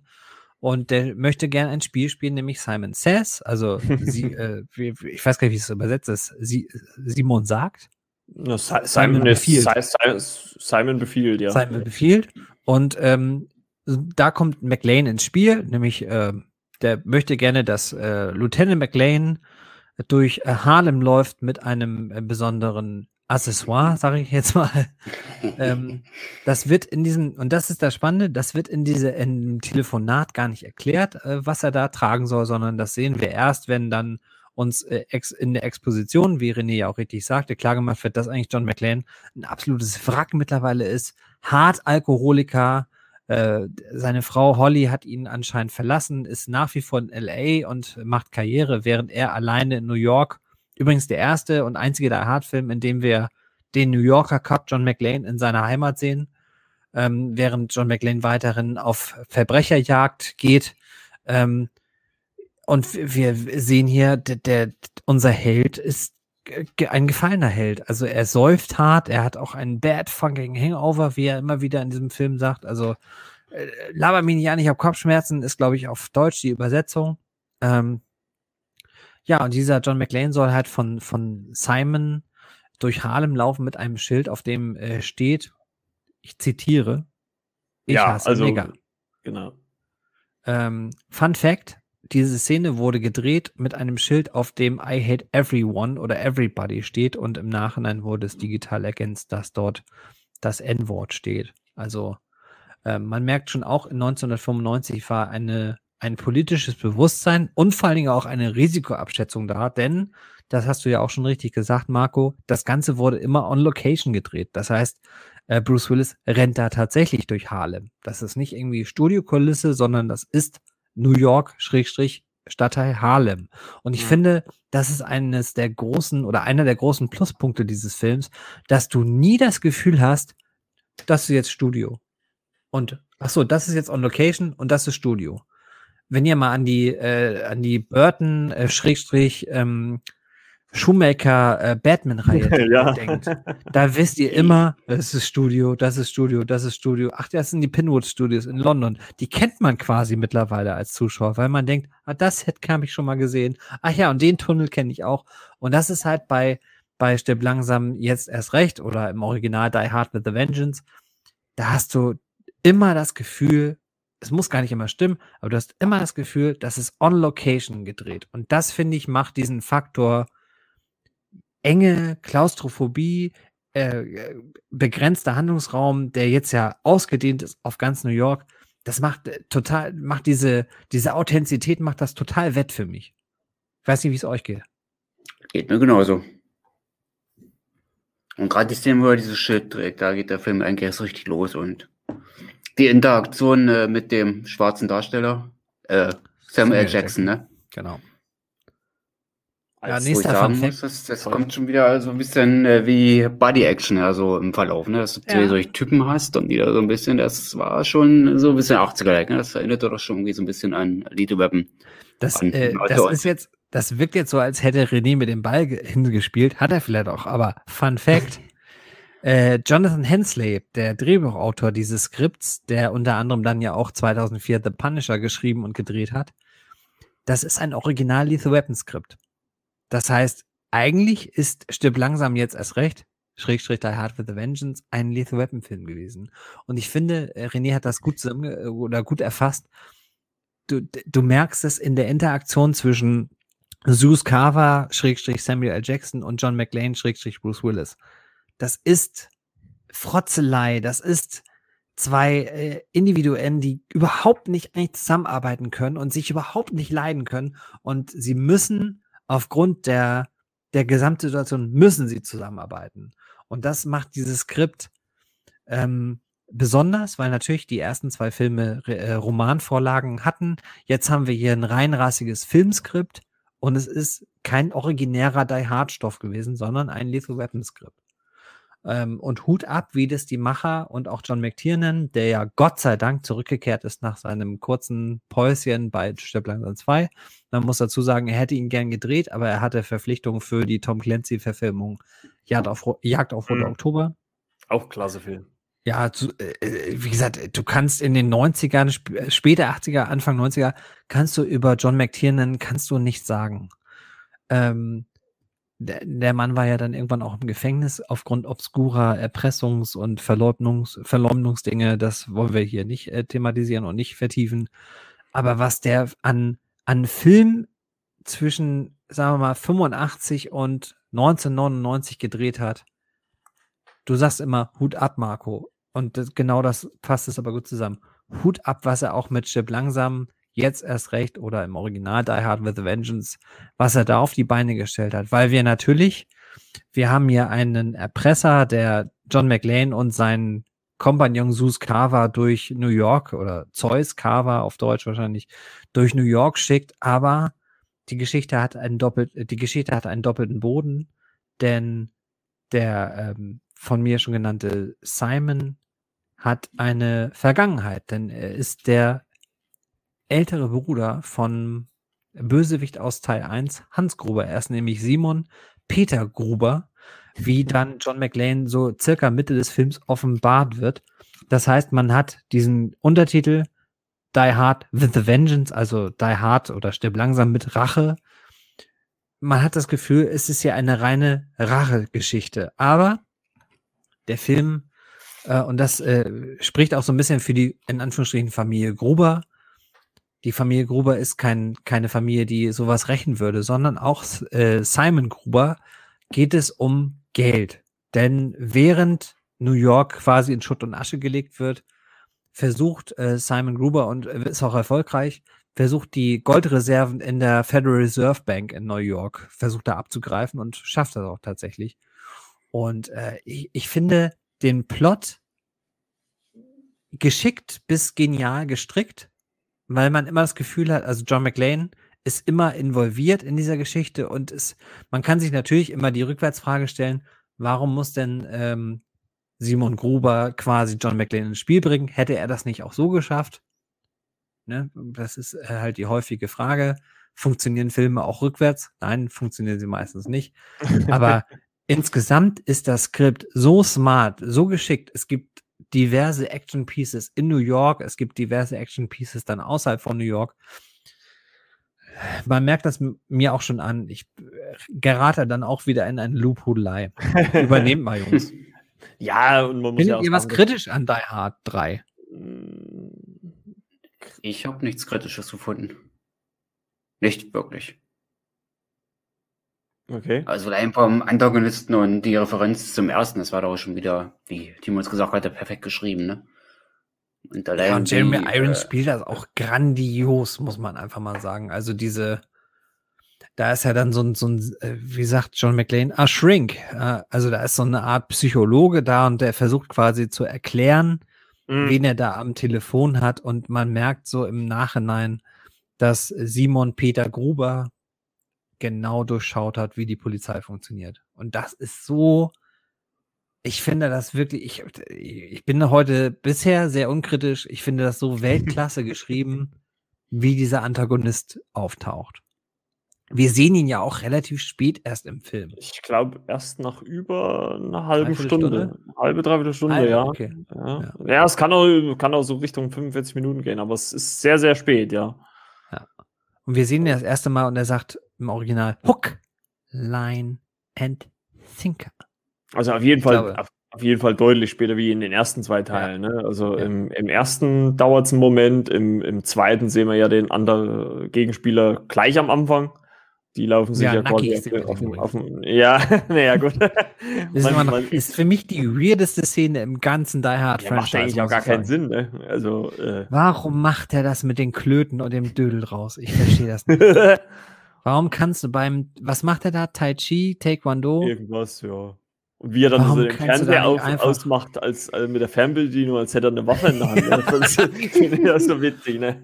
Aber du, du, das ist so geile Exposition, weil du natürlich denkst, Alter, ah, okay, der kann sogar, also der, äh, wie eine Knarre benutzt er die Fernbedienung. Ah, der ist böse, alles klar. Boah. Aber warum kann der sich nicht einfach einen Schlüpper anziehen? Ich verstehe. Ja, Keine Ahnung. in der Wäsche. Yes. Oh, übrigens, da äh, kommen wir wieder zur Brücke von Die Hard with the Vengeance. Ähm, wir, wir spulen mal ein bisschen vor. Also, äh, wir müssen ein bisschen aufpassen, dass wir zwischen Plot und unserer Lobhudelei oder meiner Lobhudelei ein bisschen durcheinander, nicht durcheinander geraten. Es gibt dann eine Explosion in der U-Bahn, die dafür sorgt, dass halt diese Zugang, der, der unterirdische Zugang zur Federal Reserve äh, freigelegt ist und da grätscht halt Simon Gruber ins Spiel gibt sich als Versicherungsangestellter aus und möchte sich ein Bild vom Schaden machen und marschiert mit seiner Truppe ins Federal Reserve rein. Und äh, ja, da, da kommen wir, finde ich, zu einem der, der sehr, sehr genialen Momente, weil wir einfach erleben, was für ein, auch für ein Talent Simon Gruber ist, weil er sich nämlich als holländischer äh, Versicherungsangestellter ausgibt und auch den Akzent nachmacht. Das muss man wieder sagen. Im Original macht er halt den Akzent nach. Das kommt wieder Im auf Deutschen Deutsch auch. so ganz raus. Wie bitte? Im Deutschen auch. Ja, stimmt. Im, Im Deutschen ja, wechselt, er, wechselt er auch auf, auf, auf Holländisch. Ja, riesig. Hole. Großverdorber. Ja. Der Tulpengeneral. Nein. Und ähm, ich finde, ich finde das Skript selber, wir haben ja schon gesagt, ist ein Lethal Weapon Skript gewesen. Und es ist trotzdem so clever geschrieben, weil wir immer wieder, wir, wir, wir haben, wir, wir reisen natürlich auch mit John McLean und haben immer das Gefühl, wir haben, wir sind ja auf einer Rachegeschichte.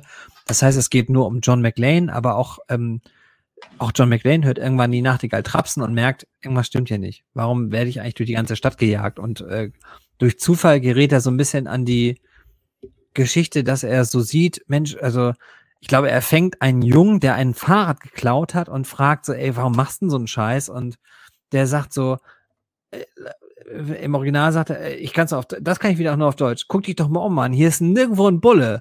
Weil Ja. natürlich Simon dafür gesorgt hat, dass er sagt, ihr müsst jetzt eine Bombe in einer Schule suchen. Ihr müsst also so weit wie möglich aus dieser Wall Street Gegend raus und ähm, dafür sorgt, dass er also quasi freies Spiel und freie Hand hat und die Goldreserven abgreifen kann. Ja, es ist eigentlich, das- eigentlich schon clever gemacht, ne? Also äh, du, du hast ja vorhin gesagt, äh, ob man das jetzt braucht, dass da äh, John McClane mit involviert ist, aber ich glaube, das ist dann, wenn man, wenn man dann halt mal in Story denkt, äh, einfach so zwei Fliegen mit einer Klappe. Auf der einen Ja. Seite kann ich mir die Goldreserven unter den Nagel reißen und noch den Mörder meines Bruders äh, äh, äh, striezen. Genau. Und, äh, und ja, es ist ja, es, es wird ja auch so am Anfang auch so ein bisschen erwähnt oder, oder es ja, wird und ja die auch Figur erwähnt. sagt es ja auch selber am Ende. Also Ja. Jeremy Irons, dann gibt es ja diesen, wir spulen mal vor zum, zum ersten Showdown, da wird dann John McLean gefangen genommen, auch von, von Simon Gruber und dann fragt Zeus Carver, aber warum musst du uns denn umbringen? Und dann sagt, äh, guckt, also nach dem Motto, du willst doch nur die Kohle, also willst doch nur das Gold. Und dann sagt, guckt Simon Gruber so noch um und sagt, life has its little bonuses. So nach dem Motto, ja, das ist halt inklusive. Also das nehme ich auch noch mit. Also die Rache für meinen Bruder nehme ich auch noch mit. Finde ich super geil geschrieben. Absolut. Absolut. Definitiv. So. Nee, also muss man wirklich sagen, und auch die, die Action-Szenen machen auch viel her. Also gerade äh, am Anfang, ähm, oder ja, so ist ja so ziemlich am Anfang, ähm, die Action-Szene in der U-Bahn, als ein, ein U-Bahn-Waggon explodiert, äh, oder beziehungsweise John McClane die Bombe, glaube ich, noch rausschmeißen kann, aber es explodiert ja dann trotzdem. Und dadurch äh, wird ja dann diese U-Bahn-Station, also das sieht schon geil aus. Also, das, ich sage ja, das ist halt immer noch, finde ich trotzdem, auch wenn das äh, 1995 war und auch noch viel mit praktischen Effekten, es sieht halt einfach Bombe aus. Ja. Also es ist auch weitaus griffiger als so heutige Action-Set-Pieces. Das ist das Ding, was du angeschnitten hast. Also hast ich, ich, ich muss halt nur eins sagen, es gibt nur eine Action-Szene, die mich so ein bisschen rausreißt, weil man da halt auch äh, mit äh, natürlich den damaligen äh, Special Effects, also CGI oder was gearbeitet hat. Das ist äh, die Szene gegen Ende, als John McClane mit dem äh, Truck im Tunnel ist und diese, diese Wassermassen auf ihn zukommen. Das ist die einzigste Szene, die mich so ein bisschen, naja, äh, weil es da halt auffällt, dass da halt getrickst worden ist. Ne? Also, aber ja, man muss das halt auch für die damalige Zeit sehen. Äh, damals war die Technik halt noch nicht wahrscheinlich nicht deutlich weiter, dass man das hätte besser machen können. Aber das ist halt einfach so, so eine kurze Sequenz, die mich, äh, oder so kurze Szene, die mich so ein bisschen rausreißt. Aber der Rest ist wirklich äh, richtig, richtig gut. Vor allem, weil ja auch anscheinend damals dann so die, die Steadicam, also die Kamera, die die Figuren äh, sehr nah bekleidet, dann immer mehr äh, aufkam. Also das, äh, die Kamera ist ja hier eigentlich immer mit dabei und mittendrin und das ist halt immer sehr geil anzusehen. Also bei beiden. Sei es jetzt ja. bei John McClane oder Zeus Carver. Und es ist halt noch nicht dieses, äh, sagen wir mal, Mitte 2000er Born-Ding, dass du das Gefühl hast, man muss alles mit der Wackelkamera machen. Ah, das äh, war ja sowieso, ja. Genau, weil das einfach so dieses ultimativ Nahbare macht und so. Ich finde, du, du schneidest einen Aspekt an, den man auch gerne mal vergisst. Ähm, denn auch schon Stirb langsam eins, vielleicht Stirb langsam zwei nicht so sehr, aber Stirb langsam eins und drei sind wahnsinnig gut gefilmte, fotografierte Filme. Das, das, äh, eingedenk der Tatsache, dass wir uns immer noch in der Mitte der 90er befinden, wo CGI noch, ja, in den, eher in den Kinderschuhen schlummerte. Mhm. Sieht, sieht Die Hard with a Vengeance sieht einfach wahnsinnig gut aus. Die Hard selber auch schon. Stirb langsam zwei, da merkt man schon so, dass da so ein paar Anschlussfehler drin sind, aber naja, aber das sind einfach, äh, eins und drei sind wahnsinnig gut fotografierte Filme. Gerade wo er näher gesagt hat, äh, eine Szene hat er so gefallen, die aus der Nähe war. Als der Charakter von Sam äh, Jackson äh, den Simon erschießen wollte, ne? Aber irgendwie noch vergessen hat, äh, die Waffe zu entsichern. Das war so eine Szene, mhm. wo auch noch recht nah gefilmt wurde.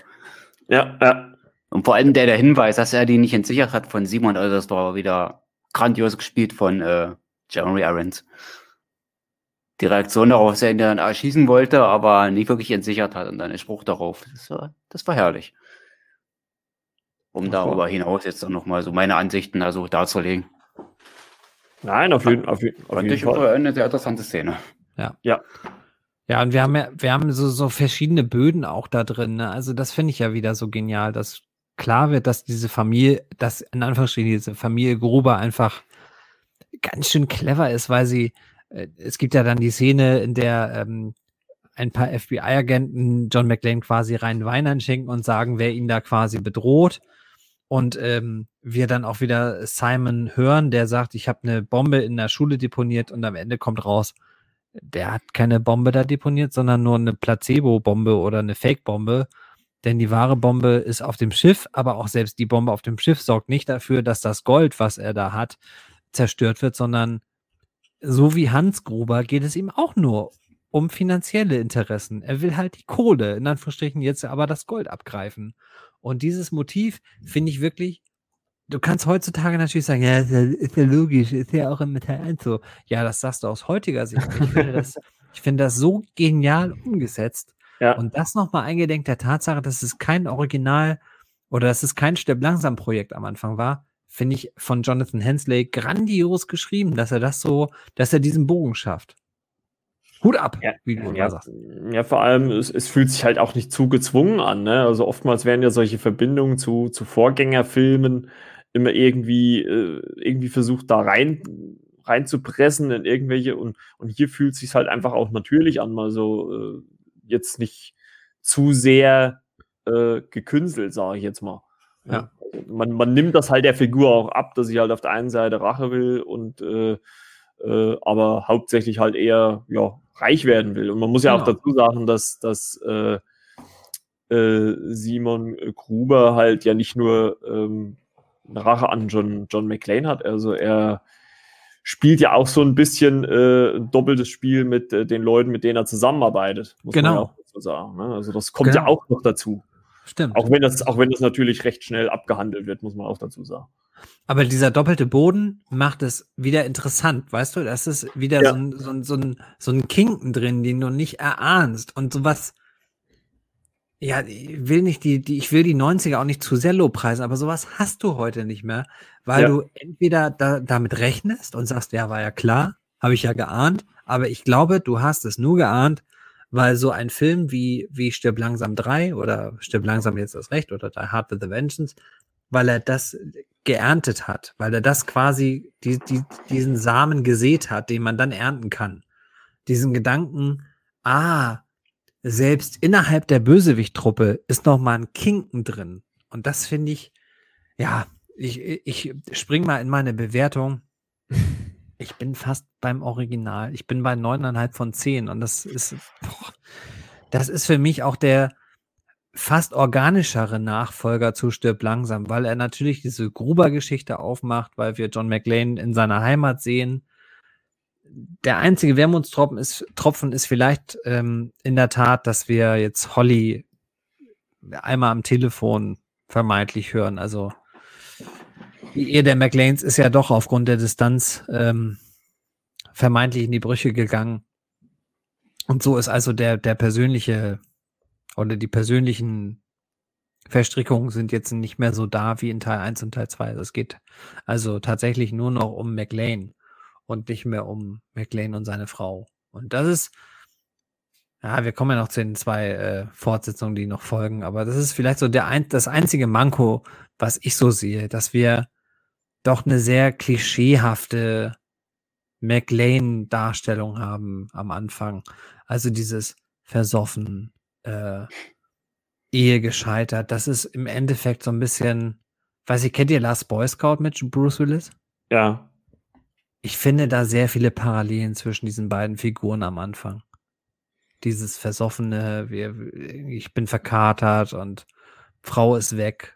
Das ist ja, so ein bisschen. Vor allem, das hätte es ja auch irgendwo nicht gebraucht. Ne? Genau. Also man, also man, hätte, man hätte ja John McClane ruhig auch sein Leben äh, mit seiner Frau Holly leben lassen genau. können. Also ganz genau. normal. Ne? Also es muss ja, ja nicht Holly immer arbeitet halt einfach nach wie vor in LA und ich bin in New York und wir treffen uns alle zwei Wochen und lass uns in den Lenden krachen, in Anführungsstrichen. Also, ihr wisst, was ich meine. In den Lenden krachen, sehr gut.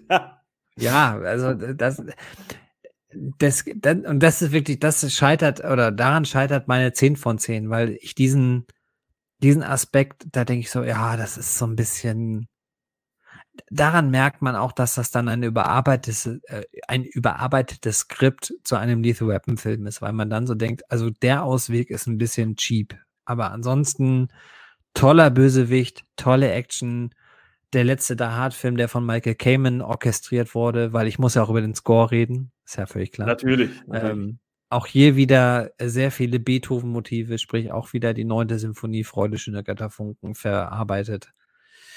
Die, die, ich finde auch der X-Faktor dieses Films ist diese Buddy-Movie- äh, Komponente, weil natürlich irgendwie so der Reiz der Stirb langsam Reihe fast auserzählt zu sein scheint. Aber Samuel L. Jacksons Dynamik mit Bruce Willis zusammen ist, ah, das so, gibt so herrliche Szenen. Ah, mir, mir geht das Herz auf. Ich habe auch beim, beim Rewatch jetzt in der letzten Woche, ich habe das wieder so gefeiert und es, manchmal hat man so das Gefühl, so, so, so Rewatches sind ein Angang das war Stirb langsam jetzt erst recht überhaupt nicht. Ich liebe diesen Film. Das muss ich auch sagen. Ich habe da genau wie für Stirb langsam. Ich habe für wenig Filme den Begriff Liebe übrig, aber Stirb langsam jetzt erst recht. Ich liebe diesen Film auch. 9, Steht mir auch sehr hoch in der Gunst, eben, ja. weil Samuel L. Jackson und Bruce Willis einfach im Zusammenspiel und diese ja. Chemie, das merkst du einfach. Ja, die passt super. Also sie ergänzen sich gut miteinander. Aber ja, ich muss trotzdem sagen, also irgendwie so die ersten zwei äh, finde ich, finde ich für mich persönlich dann immer noch besser. Klar, der zweite ist vielleicht more of the same vom, vom ersten, Und, und der dritte kommt dann vielleicht knapp dahinter, hinter den beiden. Aber ähm, muss ich schon sagen, so die ersten zwei sind für mich auf jeden Fall ganz oben und dahinter dann der dritte und dann, ja, geht's leider ein bisschen nach unten. Ja, heute, ab, ab jetzt singt für sie das Niveau. ja. Hast du letzte ähm, Woche ja auch schon gesagt. Genau. Äh, wollen wir jetzt mal zum äh, zu 4.0, den äh, vierten Teil der Reihe springen? Furchtbarer deutscher Titel übrigens. Stimmt langsam 4.0 ist ganz furchtbar.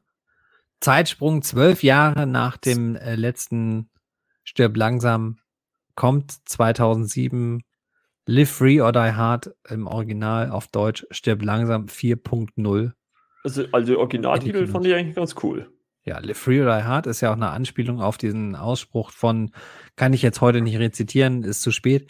Ähm, äh, vom, weiß ich, ich rede zu viel. René, willst du mal erzählen, worum es in, in Die Hard, äh, Live Free or Die Hard geht?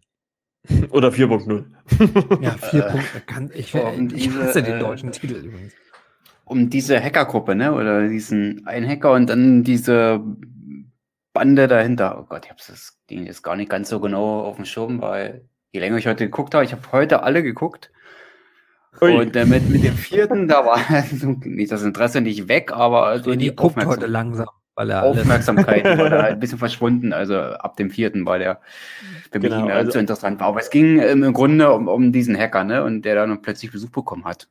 Ich glaube, das ist aber auch nicht die erste Szene. Ich glaube, das war so im Verlauf des Anfangs. Ja, es geht im Prinzip um, äh, äh, ja, um eine Gruppe, um den äh, Ex-Sicherheitsexperten Thomas Gabriel, der einen äh, ja, sogenannten Fire Sale äh, am 4. Juli in den USA auslöst, um die äh, Infrastruktur dort zu Fall zu bringen. Und äh, ja, wir denken erst so ein bisschen, ja, der will, der will halt so äh, den Leuten so ein bisschen die Schwachstellen in dem Ganzen aufzeigen, aber dann kommen wir ja schon wieder mal zu einer Trope, die äh, wir ja jetzt eben schon angesprochen haben, die auch in vielen vorherigen Teilen schon, also zumindest im dritten und im ersten auch schon eine Rolle gespielt haben. Ähm, wie gesagt, auch Spoiler natürlich für diesen Film aus dem Jahr 2007. Ähm, letzten Endes geht's auch wieder mal nur um Geld. Hm, fucking money, ja. Äh, It's all also about the irg- Benjamins. Rush. Irg Rush. irgendwie gibt's hier keine, keine andere Motivation für die Bösewichte außer Geld. Ähm, Regie führte diesmal Len Wiseman, den kennt man vielleicht aus den, äh, zumindest aus den ersten Underworld-Filmen mit, äh, oh, wie heißt seine Frau oder Kate Ex-Frau? Beckinsale. Kate Beckinsale, ja. Und ähm, ja, da kennt man ihn her. Hat er hat er eigentlich sonst noch irgendwas Der hat das, äh, den, den undankbaren Job gehabt, das Total Recall Remake aus 2000. ah, stimmt. Das ist 2012 oder 14, ich weiß es nicht. Boah. Aber äh, es, ja, also de- deswegen, der, der junge Mann, äh, Schande über mich, aber der hat halt auch keine guten Entscheidungen getroffen. Ähm, Ja, Underworld, Sleepy Hollow hat er gemacht noch. Sleepy Hollow hat er aber bestimmt Aber nur irgendwie Setting Serie. 100 gemacht. Nur- Ja, nur okay. Und Ja, halt okay. diese ganzen Underworld-Dinger, aber ansonsten richtig was Ja. Großes hat er eigentlich dann nicht nochmal gemacht. Nee, das ist, also das fasst es auch ganz, ganz gut zusammen. Und wir, wir müssen ja einfach mal auch sagen, zwölf Jahre nach dem letzten oder nach der letzten Fortsetzung merkt man auch, hier ist ein klarer Einschnitt. Wir haben jetzt äh, McLean, der ein ja, alter Hase ist, der als Senior Detective ähm, dafür Sorge tragen muss, dass ein Zeuge ähm, ja, den Transport zur, zur Befragung, äh, dass er den sicherstellen muss und ähm, der Plot selber ist dünn. Also es geht da um eine, wie du schon sagtest, Hackergruppe, die im Endeffekt ähm, ja über, über EDV versucht, äh, Millionen und Milliarden für sich ähm, oder sich unter den Nagel zu reißen. Der Plot selber, und das ist äh, schon der erst, das erste Manko dieses Films, der Plot selber ist A nicht nachvollziehbar und, und B doch wieder zu dünn, um uns zu fesseln. Wir erleben dann ja relativ schnell nach einer Einführung, wo wir sehen, wie in Anführungsstrichen kaltblütig diese, diese Truppe ist, weil sie die Hacker, die sie rekrutiert, gleich wieder umbringen lässt durch irgendwelche seltsamen Bomben an irgendwelchen Tower-PCs. Ähm, und dann sehen wir einen harten Schnitt, wo wir Bruce Willis, äh, Schrägstrich John McLean, erleben, wie er seiner Tochter Lucy McLean nachstellt, die da gerade wild in einem Auto rumknutscht und rumfummelt. Und wir, wir merken also die Entzweiung nicht nur zu seiner Frau, sondern auch zu seinen Kindern ist fortgeschritten. Ähm, wie ich finde, relativ langweilig erzählt, weil es doch andere Möglichkeiten gegeben hätte, diese Figur in Anführungsstrichen wieder einzuführen. Aber äh, sei es drum, äh, das Schöne finde ich an, an äh, Live Free or Die Hard, also stirb langsam 4.0. Ich ab jetzt weigere ich mich, diesen deutschen Titel zu nennen. ich finde ihn furchtbar. Der war kein Ich finde deutscher ihn Titel, wirklich ist eigentlich- furchtbar. ist- Eigentlich ist nur eine Zahl dahinter gesetzt. Ja, aber das es soll ja so eine Anspielung darauf sein, dass der Plot irgendwas mit, mit Computern zu tun hat. Und seien wir mal ehrlich, das hat der Film gar nicht. Also, na klar spielen Computer eine Rolle, aber doch nicht, doch nicht so griffig, dass ich das als, als Trademark an den Titel hängen kann. Deswegen, ich bin ein Freund von dem Originaltitel Live Free or Die Hard, Ja. auch aufgrund der historischen Anspielung. Und ich bleibe auch dabei. Von Ähm. der Grundidee vielleicht nicht schlecht, aber wie sie es ausgearbeitet haben, wie du schon sagtest, das war ja banal oder völlig banal eigentlich schon. Mhm. Man hätte so viel draus machen können. Wie gesagt, die Idee, die war gut, aber Das liegt vielleicht auch daran. Fun Fact, dass das Skript zum ersten Mal kein Originalskript war, wie es bei Teil 1 und Teil 2, wo wir eine Überarbeitung eines Romans als Basis hatten und bei Teil 3 haben wir ein Skript für ein Lethal Weapon Sequel. Teil 4 basiert tatsächlich auf einem ähm, Artikel, einem Zeitungsartikel, A Farewell to Good und äh, wurde dann ergänzt durch äh, Dialoge und Screenplay von Mark Bombeck. Fun Fact, das ist der, ähm, und das Skript ist sicher nicht die Stärke von Live Free or Die Hard, aber das ist derselbe Drehbuchautor, der dann bei ähm, Planet der Affen, bei der neuen Trilogie, ähm, beim zweiten Teil, wie heißt er denn? Rise of the Planet of the Apes heißt er, glaube ich. Oder heißt er Dawn? Ich glaube, er ist Prevolution im Original, äh, äh, im Original nicht auf Deutsch. Also der zweite Teil der neuen Planet der Affen Trilogie, der, wie viele ja auch sagen, beste Teil dieser neuen Trilogie. Da hat Mark Bombeck auch am Skript mitgeschrieben. Und daran sieht man, es muss nicht immer schlecht sein, dass jemand ähm, bei, im Falle von Live Free or Hard vielleicht nicht das, das beste Skript geliefert hat. Er kann halt trotzdem was können. Denn äh, Dawn of the Planet of the Apes ist einer der stärksten Blockbuster der letzten 15 Jahre. Das äh, muss ich jetzt mal so off-topic sagen. Aber da, das ist, finde ich, so eines der, eines der größeren Mankos dieses, dieser Die Hard-Fortsetzung. Nach, nach zwölf Jahren sich nochmal ranzutrauen, ist sicherlich eine Sache. Aber das Skript selber gibt nicht so wahnsinnig viel her. Ja, und was ich halt vielleicht auch noch sagen muss, ist äh, vielleicht auch die Alterseinstufung, die ja in den Oh ja. USA äh, PG-13 war. Und ich finde, ich weiß nicht, wie es euch da geht, aber ich finde, das hat den Film auch so ein bisschen geschadet, dass diese Härte doch ein bisschen, ja, also runtergefahren wurde. Ne? Also das macht man ja, das machen ja die Studios immer gerne, weil man halt äh, mit äh, PG-13 eine ja breitere, eine breitere Masse einfach erreichen kann, ne? als, als wenn man das durch die Altersregelung äh, ja, sich kleiner macht quasi. Und letzten Endes geht's da halt auch, wie die Bösewichte im Film auch, es geht nur ums Geld.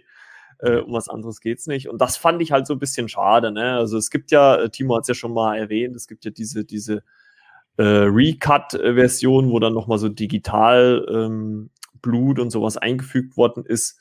Aber ich finde trotzdem, dass man das merkt, weil das haben wir jetzt gar nicht so großartig bei den ersten drei Teilen besprochen, aber die sind schon natürlich sehr, sehr brutal teilweise. Ne? Also Ja.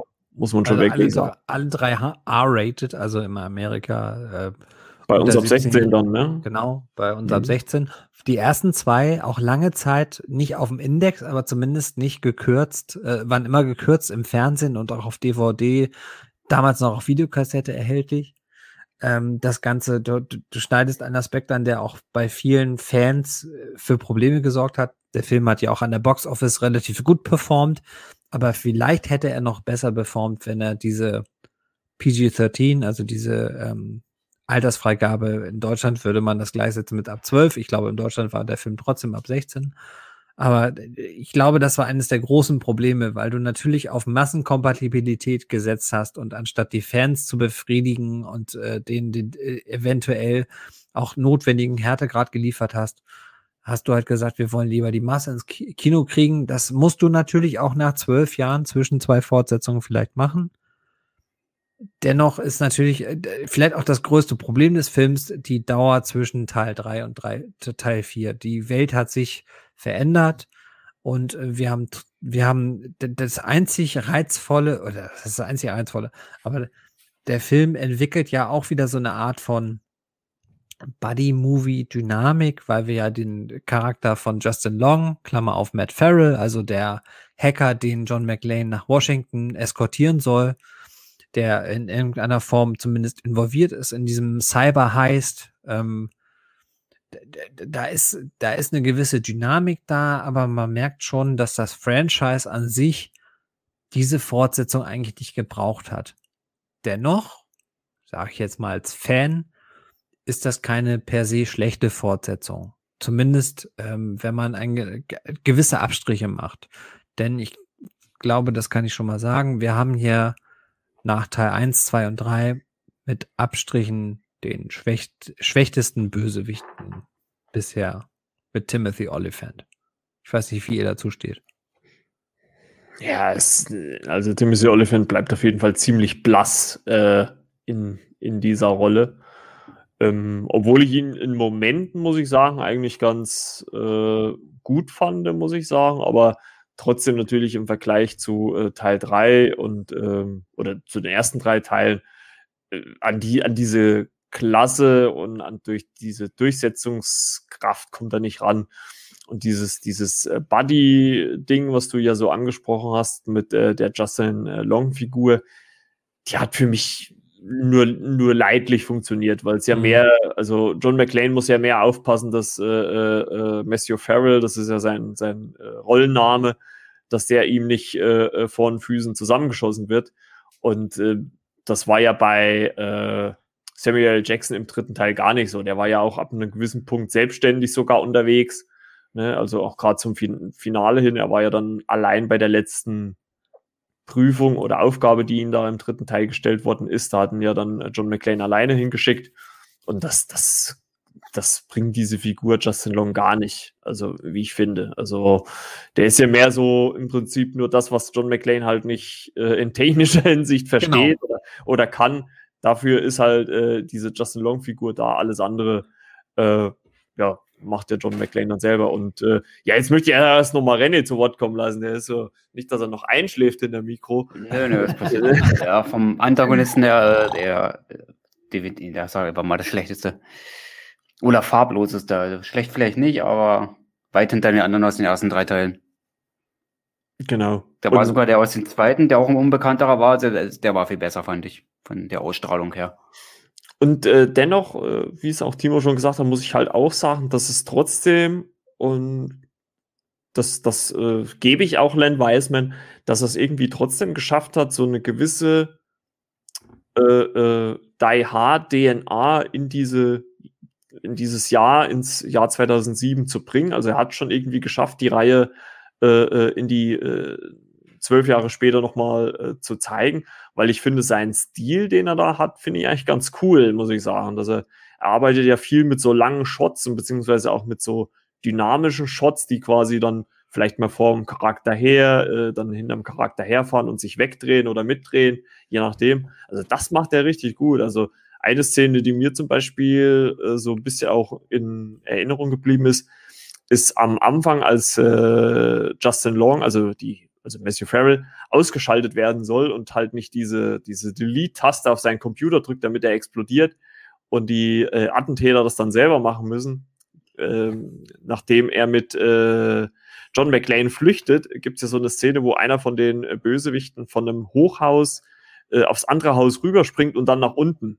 Und ja. äh, John McClane ihn dann äh, quasi, also er springt dann so einen Zaun und, und John McClane nimmt ihn ja dann mit dem Auto mit.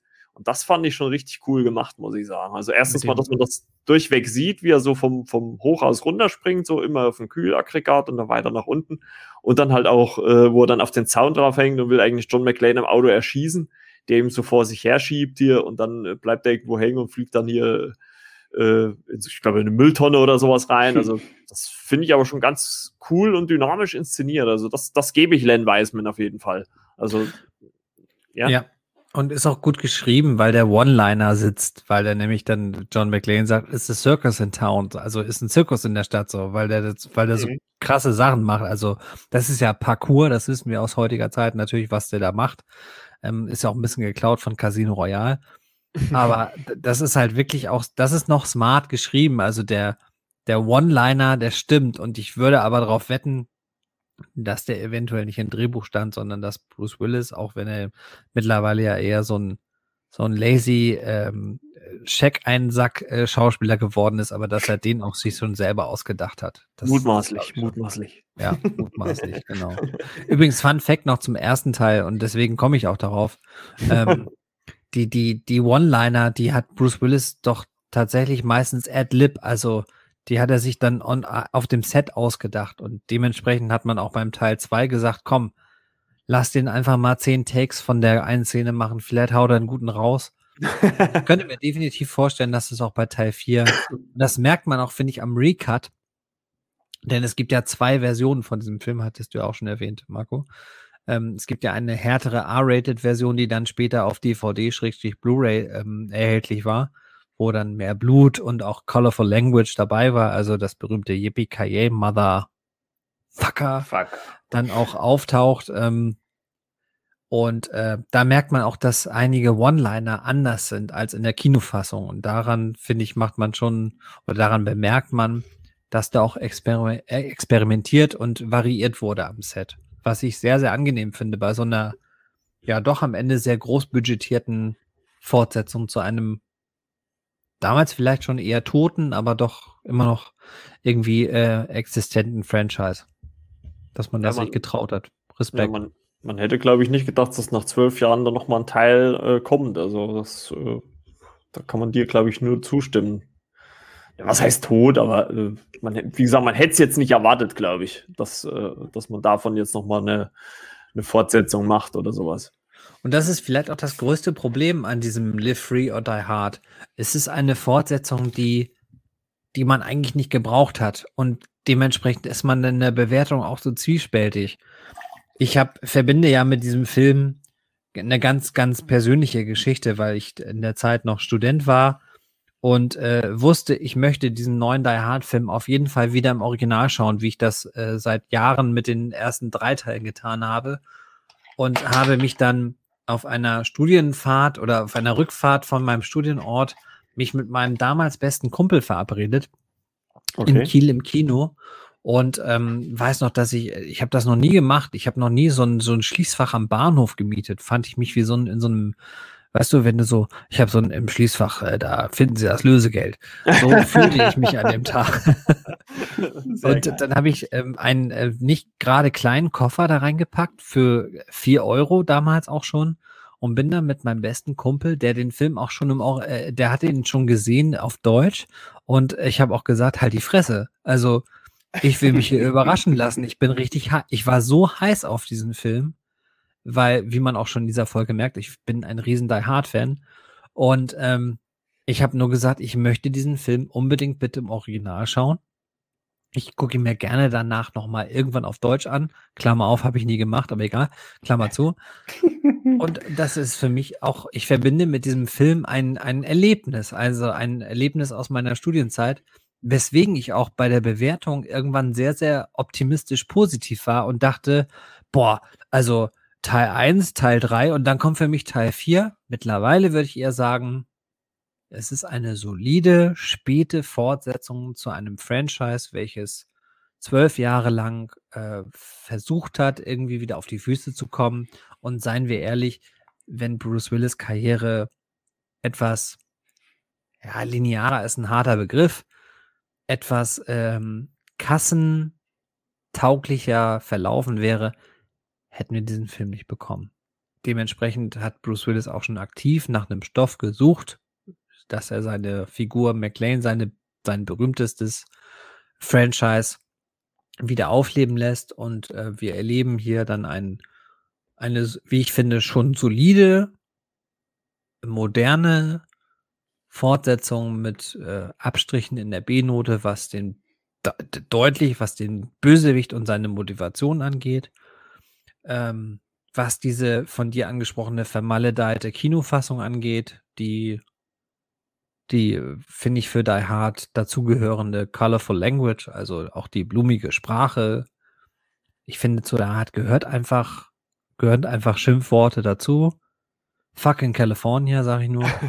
ähm, äh, ich würde den heute, ich äh, tue mir immer noch schwer, meine Letterbox-Kritik ist auch noch nicht ganz fertig vielleicht, ach, ich bin ja so, ich schwanke immer so zwischen 7 und 7,5. Nö, du musst dich doch nicht festlegen, ist doch okay.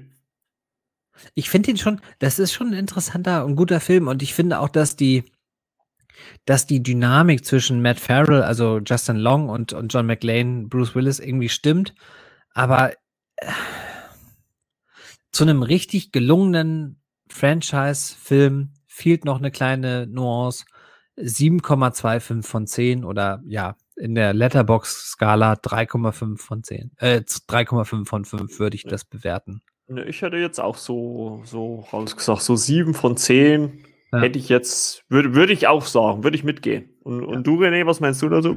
Also positiv fand ich zum Beispiel die Kamerafahrten bei den Action-Sequenzen. Ich finde, die waren gut ausgearbeitet.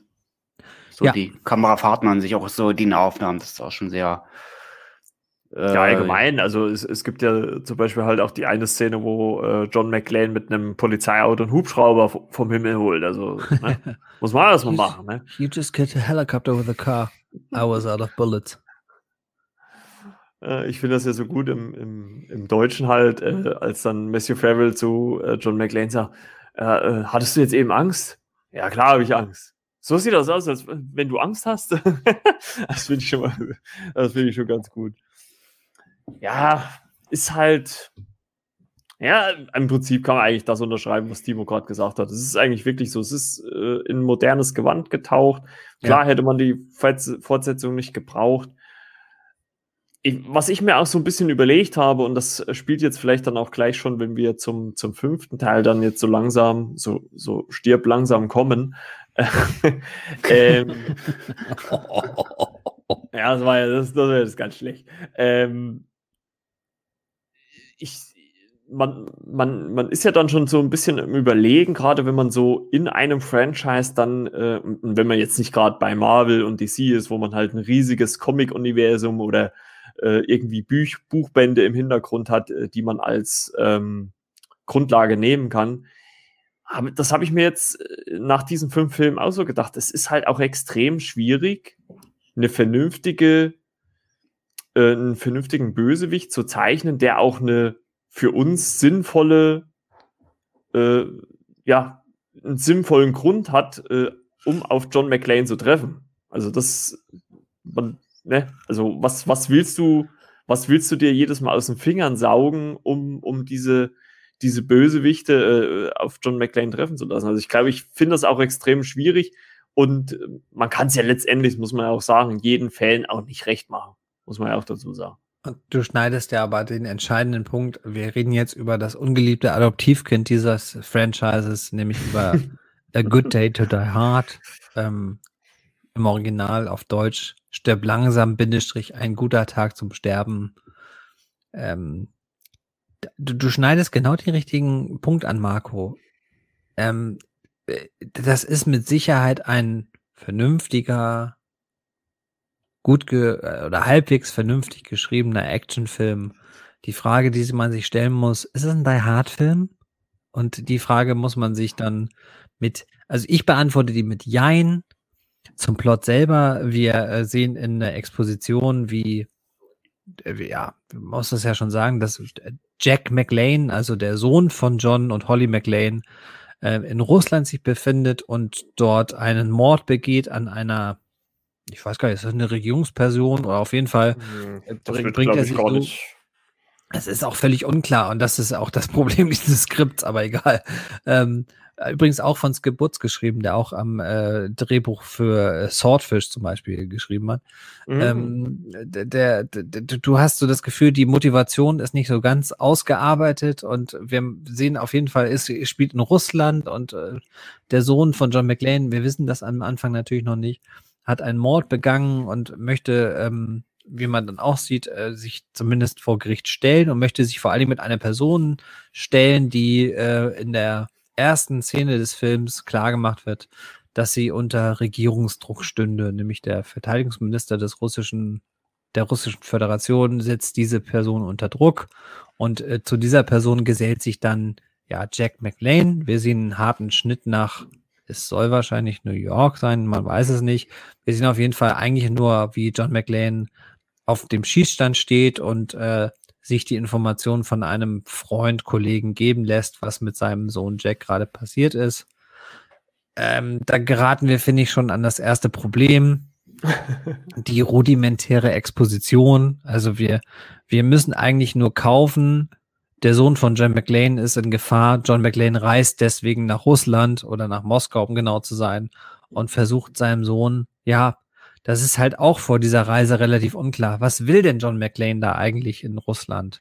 Und das, ähm, das, das, und das, das wollte ich halt auch gerade ansprechen. Also das, in den ersten vier Teilen wurde ja John McLean immer mehr oder weniger unbeabsichtigt in diese Situation reingeschmissen. Genau. Ne? Im dritten Teil natürlich wurde es provoziert äh, durch Simon ja. Gruber. Ne?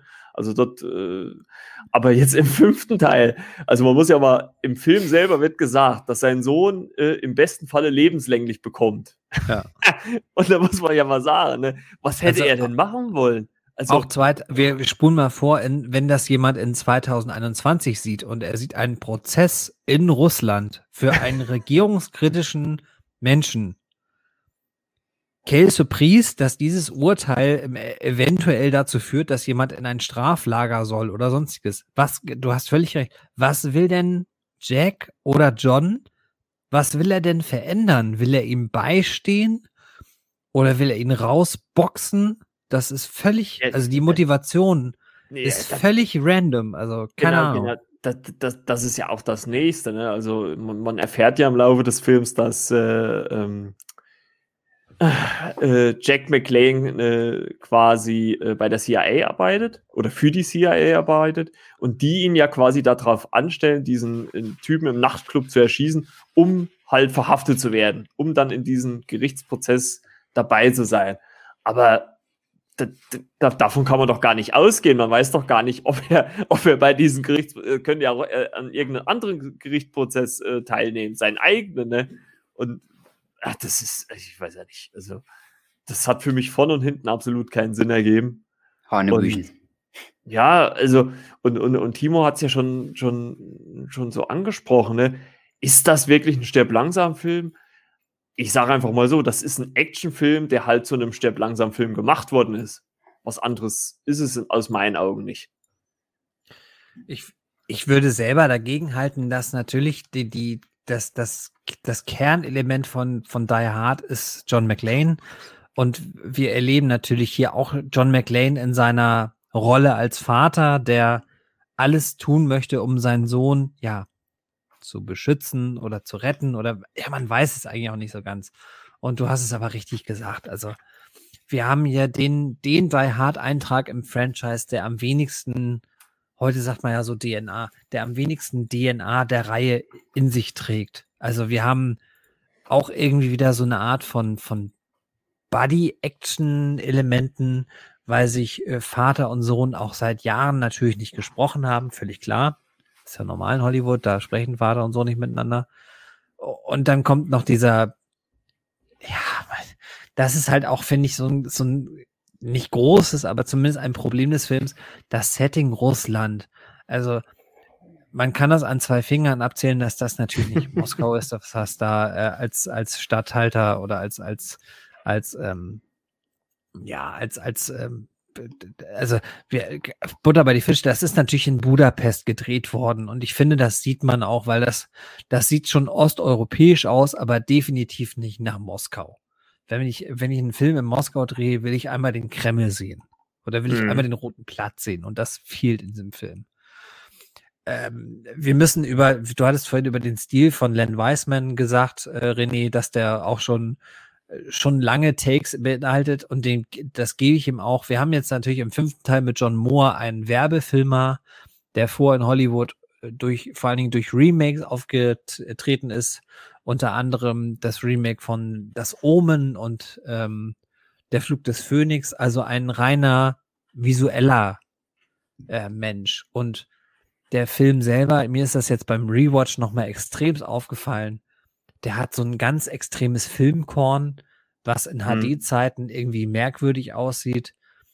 Dann ist er der erste Film, der nicht in CinemaScope in dieser Reihe ist, sprich, er ist in 1,85 äh, äh, mal oder 1,85 durch 1 gedreht, sprich, er hat keine schwarzen Balken mehr. Das wirkt für mich, da bin ich Nerd, irgendwie befremdlich, wenn ein Franchise auf einmal sein Bildformat ändert. Ja, und dann, dann gibt der Film mir inhaltlich einfach auch zu wenig. Es ist ja auch mit Abstand der kürzeste Film der Reihe mit nicht mal 100 Minuten, je nachdem, welche Version man schaut. Denn es gibt ja auch bei diesem Film einen sogenannten, einen wirklich, das schimpft sich Extended Cut. Ähm, was für mich immer bedeutet. Zwei Minuten oder was? ja, er ist drei Minuten länger, aber er lässt ja auch oh. Sachen weg. Ui. Das ist wieder das Ding. Also, das heißt, da werden auch Sachen aus dem Kinocut weggelassen. Und äh, unter anderem die Szene, in der Bruce Willis mit seiner Tochter Lucy am Flughafen steht und die ihm nochmal sagt: so, Dad, try not to do anything worse. So nach dem Motto, halte dich doch einfach mal zurück. Also auch so ein Foreshadowing, was ja zumindest so ein bisschen Die Hard Flair aufkommen lassen könnte. Das ist im Extended Cut auch noch weggeschnitten. Ich will wirklich nicht die, den, den, den, den Shitpile über John Moore werfen, aber ich habe den Film auch damals im Kino gesehen, äh, unter anderem mit meiner Frau im Original. Auch da wieder, ich habe gewartet, bis dieser Film im Original in Kiel läuft. In meiner Studienzeit war das noch 2013, ist er, glaube ich, rausgekommen, also auch fünf Jahre nach dem oder sechs Jahre nach dem, Jahre, äh, genau. nach dem, nach dem vierten Teil. Und es war irgendwie ein sehr verwässerter, also ein extremst verwässerter. Also wenn du so, wenn du so das Gefühl hast, ich hätte gern einen Wodka Tonic, 5% äh, Wodka, 95% Tonic Water. Das war so das Mischverhältnis Die Hard Actionfilm. Es waren 5% Die Hard drin und diese ähm, 5% beruhten auf der Figur John McLean. Der Rest war some kind of Action Movie. Ähm, ja, ganz, ganz, ganz, ganz. Ich habe den damals im Kino gesehen und fand den gar nicht so scheiße. Also, nee, ich finde ihn auch nach wie vor nicht scheiße, muss ich ja. dazu sagen. Ähm, ich bin ja auch ein Verfechter von differenzierter Filmkritik. Aber es ist für mich ganz schwer zu verknusen, dass das eventuell, man weiß ja nie, ähm, der letzte Franchise-Eintrag im Die Hard-Franchise ist. Denn dafür ist er wirklich leider furchtbar durchschnittlich. Nee, vielleicht, was, ich, was, was mir gerade so in den Sinn kommt, vielleicht bewertet man ihn deswegen auch schlechter, weil er halt stirb langsam heißt. Also ich glaube, wenn es halt wirklich ein Actionfilm XY wäre und auch, selbst wenn auch äh, äh, Bruce Willis da drinnen mitspielen würde, man würde ihn einfach anders nennen. Ähm, glaube ich, würde, würde man den Film vielleicht sogar noch äh, ja, ein bisschen positiver hinstellen für sich selber, als äh, wenn man ihn jetzt im, im Kontext des gesamten Sterb langsam Franchises äh, begutachtet, weil er dann natürlich dann schon, wie, wie hast du es so schön gesagt, der Stiefbruder, nee, was? Äh, was, was, was war es, Timo? Äh, oder Stiefsohn äh, äh, hier ist oder sowas. Naja, ja, es, es, ist halt wie der Ugly Cousin von, von Stirb langsam. Es ist, also John, John McLean ist halt drin, aber auch hier, wir, wir gehen den, wie, auch, wie ich auch finde, sehr, sehr wenig kreativen Weg. Wir hatten in Teil 4 ähm, ja auch mit Lucy, Lucy, habe ich ja gerade Lucy gesagt, ich habe ja gerade einen spanischen Akzent, mit, mit Lucy McLean ja auch am Ende den persönlichen Bezug, weil Lucy McLean von, vom Bösewichten in Teil 4 von Thomas Gabriel entführt wird. Das heißt, John McLean kämpft am Ende auch für seine Tochter. Und im Teil 5 will uns der Film also weismachen, dass auch ähm, Jack McLean seit Jahren keinen Kontakt zu seinem Vater hat, was Sinn macht, wenn wir dir dann erfahren, dass er FBI, äh, dass er CIA-Agent ist. Ähm, aber der Film will uns verkaufen nachdem er jetzt irgendwie für die Tochter gekämpft hat, äh, die äh, sich für ihn in die Bresche geworfen hat, weil er sich halt eingemischt hat, will uns Teil 5 verkaufen. Jetzt kümmert sich John McLean also um seinen Sohn. Und das ist, ich finde das vom Skript her äußerst dünne. Und Ich habe kein Problem mit, mit ähm, rudimentären Skripts. Ich habe nur ein Problem damit, wenn das Franchise-Filme sind. Und hier funktioniert das für mich nach dem, das war jetzt auch der, der, der dritte, nee, das war der zweite Rewatch. Entschuldigung, ich will nicht lügen. Für mich funktioniert das leider immer weniger.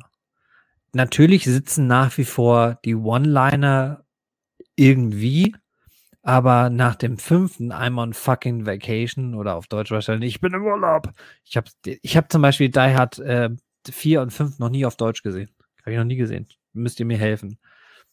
Äh, ob da die One-Liner funktionieren. Aber im Original kommt es immer wieder auf die, zumindest bis, einem, bis zu einem gewissen Grad in diesem Film, auf dieses, ich bin hier im Urlaub, äh, auf diese Trope läuft das hinaus. Mhm. Und der Plot selber, seien wir ehrlich, also der Film geht ja keine 100 Minuten, weil der Plot auch nicht viel mehr trägt. Also, ja, es, ähm, es, es, passiert ja eigentlich auch nicht viel. Also wenn man, nein. wenn man überlegt, also äh, ich glaube, es, äh, also John McClane ist nach fünf, fünf Minuten schon in Moskau äh, Gericht, am Gerichtsgebäude. Also es ist ja wirklich so. Also ich glaube, ja. die, diese Szene mit, mit äh, Lucy McClane, die ist, glaube ich, in den ersten zwei Minuten, drei Minuten. Genau. Und im Extended also, Cut ist die halt auch noch nicht mehr vorhanden. Das muss man auch noch dazu sagen. Also selbst ja. da ist dieses Fleisch spreche schon wieder von aber, aber selbst diese, diese, diese Motivationsfülle, dass also auch die, die Schwester, also es ist ja auch die Schwester von, also der Bruder ist ihre Schwester, ist ja klar. Ja, aber ja. dass selbst die Schwester sagt, ja, der Bruder ist, klar, ihre Schwester. Der Bruder ist ihre, also, also kompliziert aus, aber der Sohn von John McLean und seine Tochter sind dann, ist egal. Ihr wisst, was ich Absolut. Wisst, was, so. Ähm, ähm, Faden verloren. Das, das ist halt von der, von der Charakterisierung her ist das so dünne, dass man sich, also klar, das, man muss das halt fressen oder vergessen. Und wenn man das frisst, dann hat der Film auch schon, das muss man ihm zugute halten, hat er, der, der entfacht jetzt keinen Sog, aber der hat von der dichten Inszenierung her, gerade was diese große Actionsequenz auf dieser ja, es ist Autobahn. Also auf jeden Fall diese Autoverfolgungsjagd ist, ist zumindest von der Kinetik her sehr, sehr griffig inszeniert. Ja, ähm, die wollte ich zu sprechen kommen. Ja, das ist das Positive, was ich dem abgewinnen kann. Ja, sag mal, René. Ich habe schon so viel Als, geredet. Äh, John McLean ja quasi, ist das Jeep, der da unterwegs ist? Äh, da über, über Laster sogar da noch drüber heizt. über Containerwagen, glaube ich sogar. Und Währenddessen telefoniert er ja mit seiner Tochter und dann sagt er nicht auflegen, nicht auflegen. Und dann legt er sie kurz weg und, und heizt ja. das mal drüber. Also ich finde, das, das war auch sehr stark gefilmt, auch von der Kamera. Also technisch gesehen, was die Actionsequenzen betrifft, äh, meine ich sogar, dass der sogar ausgereift gegenüber anderen Filmen ist, also von der Weiterentwicklung her. Dass der fünfte das echt stark gemacht hat, diese Actionsequenzen. Mhm.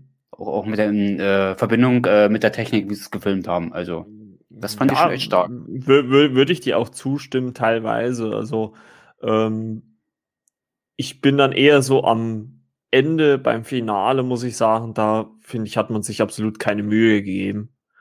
Ähm, aber so diese, diese Verfolgungsjagd hier in Fake Moskau, ne, wie wir ja schon so, so, so ein bisschen festgestellt haben, das stimmt schon. Also, oder auch, äh, das ist, glaube ich, ja sogar noch die Szene, ist die davor? Ich glaube, nee, die ist danach, als sie äh, zwischenzeitlich mal Kontakt äh, zu einem Verbindungsmann von der CIA haben.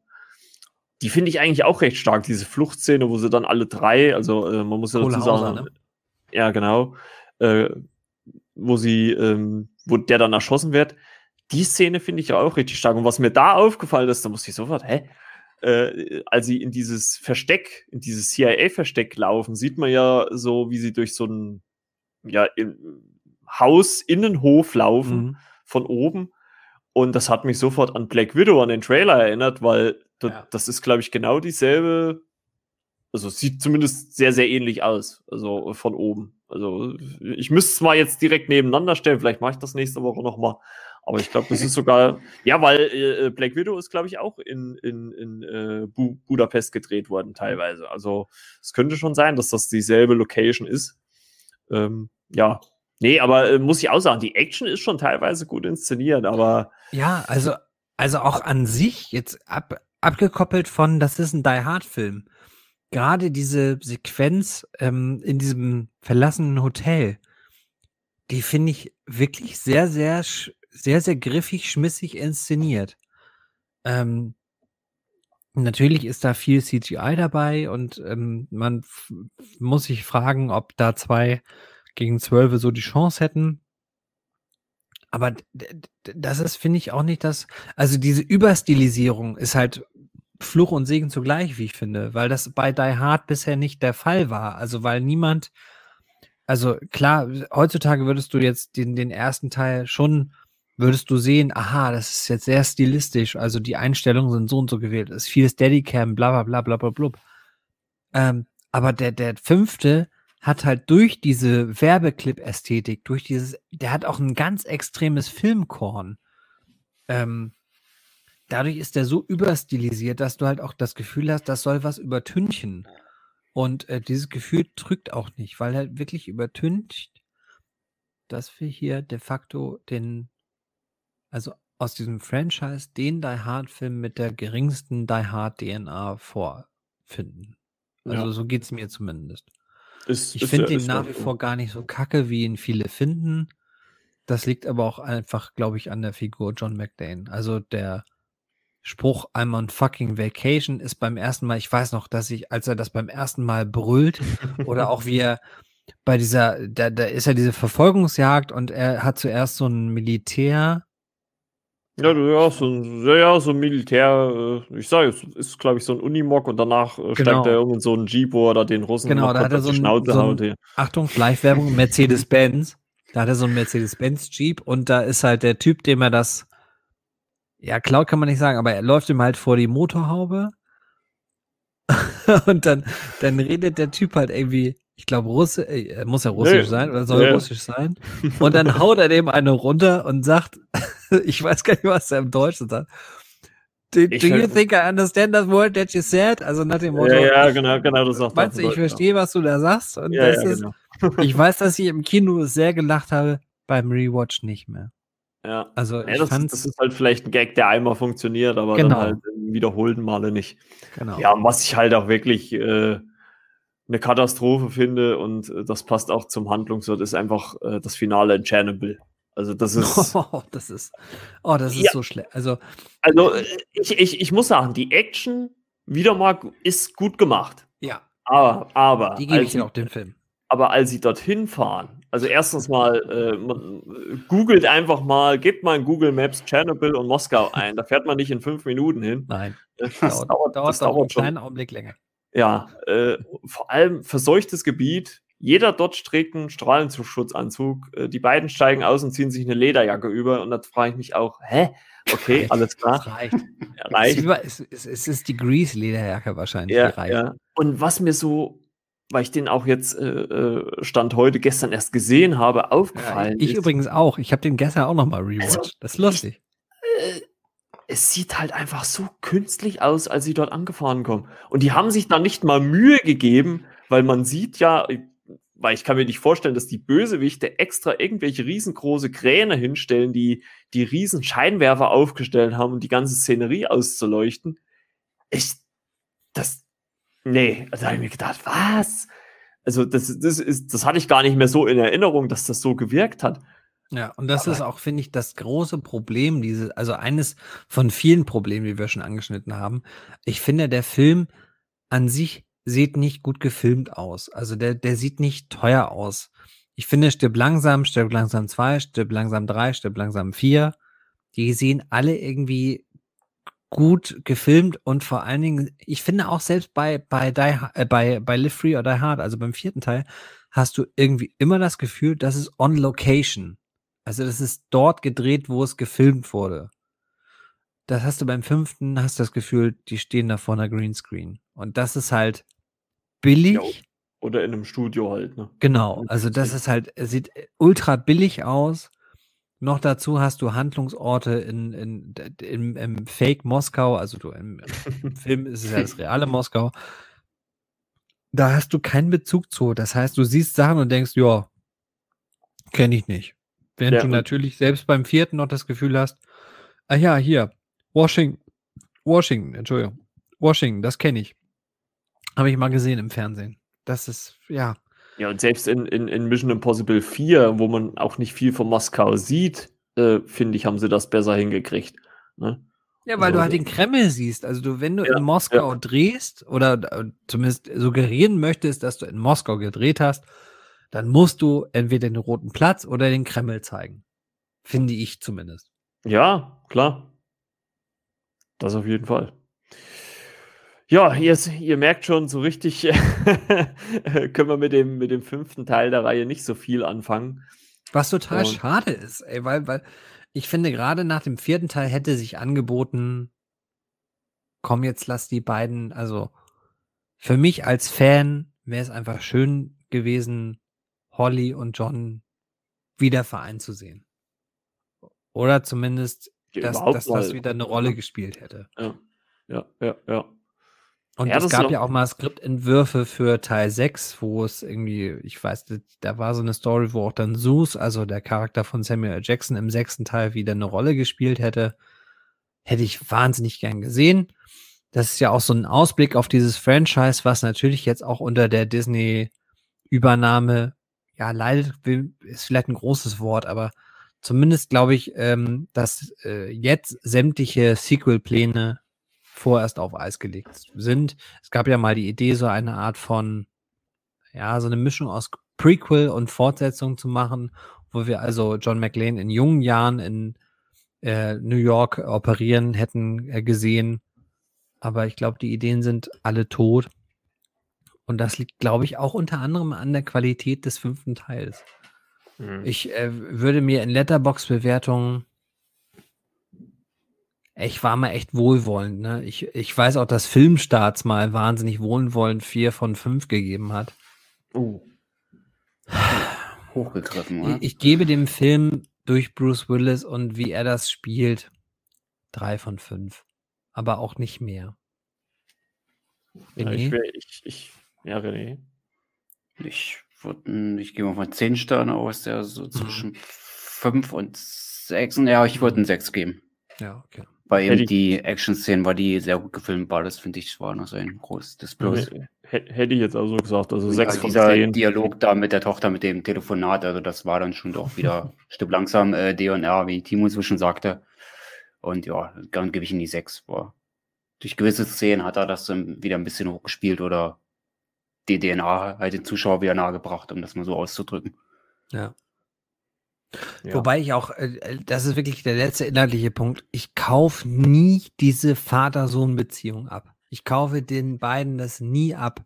Fun Fact: Es war ja mal Justin Timberlake in, äh, ges im Gespräch für die Rolle von Jack. Oha. Ja, ge genau. Das wäre halt ein Casting-Coup gewesen. Und ich glaube, das spricht für, ist jetzt ein bisschen, bisschen sehr gemein, spricht für die Intelligenz von Justin Timberlake, dass er das Skript gelesen hat und gesagt hat, ach nö, doch nicht. Hm. ja, das, man muss ja schon so sagen, dass so äh, Jay Courtney, der hier die, die Rolle des Sohnes spielt, eigentlich so bei vielen, also äh, vielen anderen äh, Redaktionen, die sich mit Film beschäftigen, gar keinen so guten Ruf hat. Ne? Nee, Also- warum? auch nicht. Mit Recht.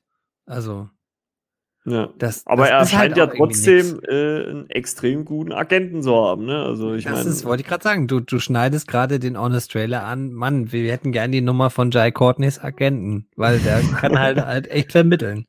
ja, also Ja.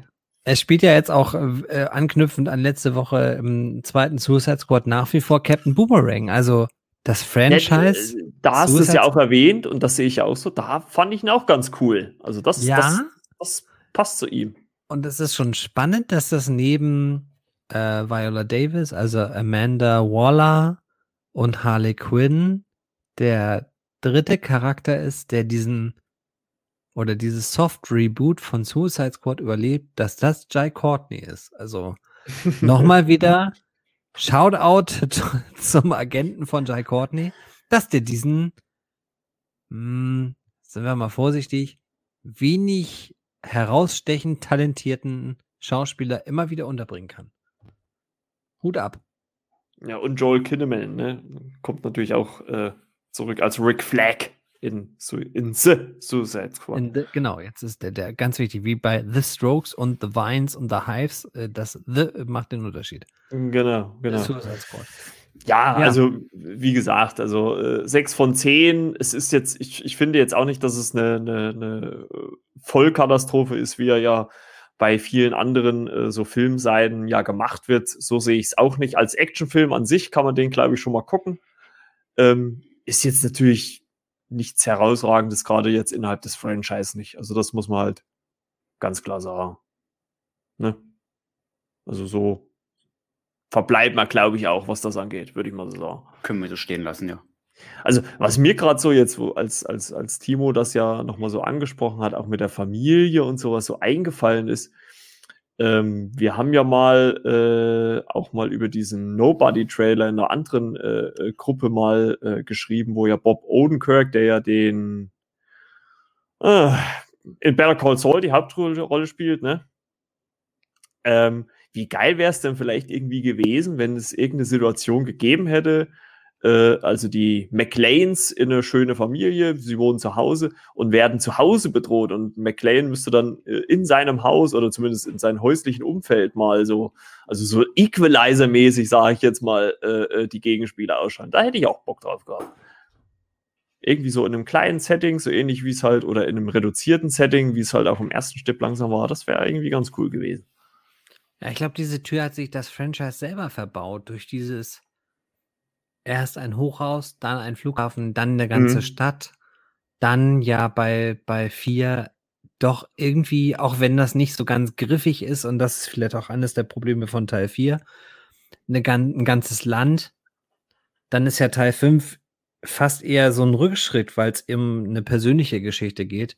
Aber das Problem ist halt, wenn ich eine persönliche Geschichte erzählen will, dann muss ich das halt auch richtig griffig erzählen und das tut halt Teil 5 nicht.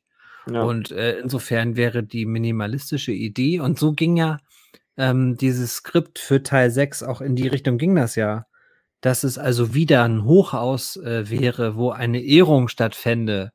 Ähm, ich glaube, das wäre dann so gewesen, so 30 Jahre nach der Befreiung der Nakatomi-Geiseln.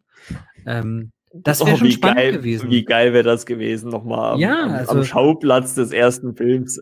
genau. Also so, so ähnlich wie dieses, ähm, Roland Emmerich hat ja mal ein Bond-Reboot ähm, nur durch einen Teaser-Pitch klar gemacht, indem er so sagte, also da, da fährt so ein, so ein ersten Martin lang und dann kommt da so ein Typ raus und der stellt sich in so eine Reihe von jungen Leuten und da kommt so ein Typ lang und der Typ ist halt Sean Connery und fragt, hey, wer bist denn du? Und dann sagt der Typ, du bist zu spät. Und dann sagt der Typ, ich bin Bond, James Bond. Und das war seine Teaser-Idee für ein neues Bond-Franchise sozusagen. Ja, und das, was, das hättest du halt auch bei Die Hard irgendwie machen können, so nach dem Motto, äh, die Gefahr war immer, oder er war immer, die, wo die Gefahr war, jetzt kommt die Gefahr zu ihm oder jetzt sucht ihm die Gefahr zu Hause heim. Das wäre schon interessant gewesen. Also so eine Home Invasion Nummer. Ja, wer weiß. Ja gut, hat er ja dann im Prinzip bei Deathwish auch so gemacht. Also da war es ja dann, ging es ja auch so ein bisschen in die Richtung. Ne? Ja, schade, schade, schade. Äh, mal gucken, wie es da weitergeht, aber ich halte es auch für eher unrealistisch, dass man da zumindest mit Bruce Willis ähm, nochmal groß. Naja, wohl, ich meine, was wollen wir sagen? Liam Neeson macht ja auch einen Thriller nach dem anderen. Also, äh, ja, aber ich glaube. Die Nummer mit den Flugzeugen kann jetzt der Art nicht mehr nehmen. Ne? Die hat das, wie gesagt, das hat Liam Neeson hat das ja schon umgesetzt. Ja, genau. stimmt. Stimmt. Ja, aber ich glaube es jetzt ehrlich gesagt auch nicht, dass, dass da nochmal äh, was kommt. Also wenn dann vielleicht auf lange Sicht natürlich nochmal ein Reboot, dass man die, die, frei, die Reihe nochmal neu ansetzt. Aber die ist natürlich auch ein bisschen so stark mit äh, Bruce Willis äh, verbandelt, dass man, glaube ich, da im Moment zumindest noch zu nah dran wäre, um jetzt äh, zu sagen, ja, wir brauchen jetzt einen neuen Darsteller, der das dann übernimmt. Wollt ihr das auch? Also ganz ehrlich, ich will, ich möchte das nicht. Nö, Für also dann, also ich, ich sage auch, also lieber sowas wie John Wick, einen eigenständigen Charakter, der seine eigene Reihe bekommt äh, und keinen Bezug zu irgendwas anderem hat. Also da habe ich kein Problem mit. Also das so, absolut. Tatsächlich. Ja. ja, nee, das sehe ich aber auch so. Also ich finde, Ich, ich würde nach wie vor, das, man darf das nicht vergessen, sind Filmfiguren, das hast du bei, bei, dem, bei den Marvel-Sachen ja mal gesagt, das mag jetzt komisch klingen, aber Gefühle etc. Ich fände es schon aus meiner Sicht schön, wenn die, wenn die Familie McLean auch wieder vereint werde und würde und Holly auch wieder zurückkommt. Nein, Schluchz, nein, es wäre schon irgendwie cool gewesen, wenn da so ein, so ein runder Kreis entstanden wäre und irgendwie auch Holly wieder äh, sich mit John äh, versöhnt hätte. Das wird aber anscheinend nicht passieren. Das klingt echt merkwürdig, das so zu sagen, aber ich, ich möchte auch keine Die Hard Fortsetzung mehr. Bruce Willis ist jetzt äh, Stand Sechs. Aufzeichnung 66. Ja. Mit Verlaub, ich habe ein Herz für ähm, Figuren, die mir, die mir persönlich am Herzen liegen und da gehört John McLean definitiv dazu, weil ich da sehr viele Erinnerungen aus der Kindheit dran habe. Kindheit in Anführungsstrichen. Also ich glaube, ich habe den, den 95er äh, Step langsam jetzt erst recht, habe ich ja erzählt, den habe ich dann mit zwölf gesehen. Insofern hat einen die Figur auch schon äh, eine Viertel, ein Vierteljahrhundert irgendwie begleitet. Aber ich finde, es ist jetzt auch gut. Und Bruce Willis selber macht ja auch mittlerweile eher so in der VOD-Szene ähm, von sich reden, dass man weiß, wenn du eine Million Dollar pro Tag ihm zur Verfügung stellst, dann kommt er und ja, das kann ich dann, also ich äh, deckel drauf, ich, ich bin mit dem Franchise an sich, ähm, das hat man ja auch gemerkt in der, in der Folge, glaube ich, ich bin bis Teil 3 hoch bis höchst zufrieden damit. Teil 4 sackt ein ähm, bisschen ab, Teil 5 sackt doch deutlich ab, so dass mir der Abschied auch nicht so allzu schwer fällt. Der René hatte ja auch schon ähm, ich glaube, im Vorgespräch über ein anderes Action-Franchise gesprochen. Da fällt und fiel mir der Abschied immer noch viel, viel schwerer, weil die Qualität des Franchises, wir sprechen, oder ich spreche gerade über Lethal Weapon, hm. ähm, da war die Qualität einfach so gleichbleibend gut, dass einem der Abschied immer sehr, sehr schwer fiel, weil man dachte, Mensch, also so könnte es ewig weitergehen. Und bei Die Hard ist es schon so, ähm, äh, ist es gut, wie es ist. Punkt. Das war mit Belly zu Weapon äh, immer den gleichen Regisseur hatten, ne, mit Richard Donner. Ja, also du, du merkst auch eine, eine, eine stilistische Einheit in dieser Reihe und das hast du bei, bei Stirb langsam. Äh, da hast du diesen Ausflug Teil 2 vielleicht, so könnte man es im Nachhinein sagen, weil John McTiernan halt 1 und 3 gemacht hat und John McTiernan irgendwie ein mega geiler Regisseur war. Ähm, muss man ja mittlerweile sagen. Aber du, du hast natürlich eine, eine gewisse Unein Uneinheitlichkeit, auch aufgrund der, der Abstände zwischen den Fortsetzungen. Also bei Lethal Weapon, korrigier mich, René, du weißt das wahrscheinlich besser. 87, 89, 93, 98 sind, glaube ich, die, die vier hm. Teile so verteilt. Stimmt, alles außer 93, der war 92, aber knapp 92, daneben. Okay. 85, 89 und das mit den 98, das stimmt. Und bei Die Hard ist es halt 88, 90, also relativ nah. Dann sind schon fünf Jahre dazwischen, 95 und dann nochmal zwölf Jahre dazwischen. Zwölf Jahre, ja. Und dann nochmal sechs Jahre. Also selbst dieser Nachklaps des 2007er äh, Live Free or Die Hard, da hätte man ja dann denken können, komm, dann lass uns schnell eine Fortsetzung produzieren. Aber das hat ja auch nochmal sechs Jahre gedauert. Ja, Mai. Ich habe, ich habe, mir, mir verleiten auch die beiden letzten Fortsetzungen diese Die Hard-Reihe nicht. Bis zu Teil drei finde ich, ist das die stärkste Action-Trilogie. Mhm bis, wenn wir Teil 5 und Teil 4 mit reinnehmen, ist es immer noch eine sehr, sehr starke Action-Reihe. Mein Fazit dazu. Meine Meinung, wie Mario Basler immer sagt. Sehe ich ähnlich. Würde ich auch so, so unterschreiben. Fällt halt wirklich mit ab Teil 3 dann, ja. also ab Teil 4. Also Teil 4 und 5 fallen halt stark ab zu den ja, ersten genau. Teilen, muss man halt also es geht sagen. dann, ne, wie heißt es schon, von nun an geht's bergab. So ist das halt bei diesem Franchise. Ja, ja, ja. Leider. Ja, machen wir eine Schleife drum, würde ich sagen, oder? Absolut. Binden wir das ab. haben wir doch, haben wir doch äh, gut über, über eine der äh, beliebtesten, ja, wie gesagt, Actionfilmreihen gesprochen. Ja, und Liesel Weppen werden wir uns auch irgendwann mal auf die Agenda setzen, aber ich sehe schon, äh, ich glaube, da werde ich gar nicht zu Wort kommen, wenn da so zwei große, große Fans wie, wie, wie Timo und René hier sind, dann, dann werde ja. ich nur stiller Zuhörer sein. Und aber Marco, und dann nur weiß, kurz. Wer weiß, wann wir das machen.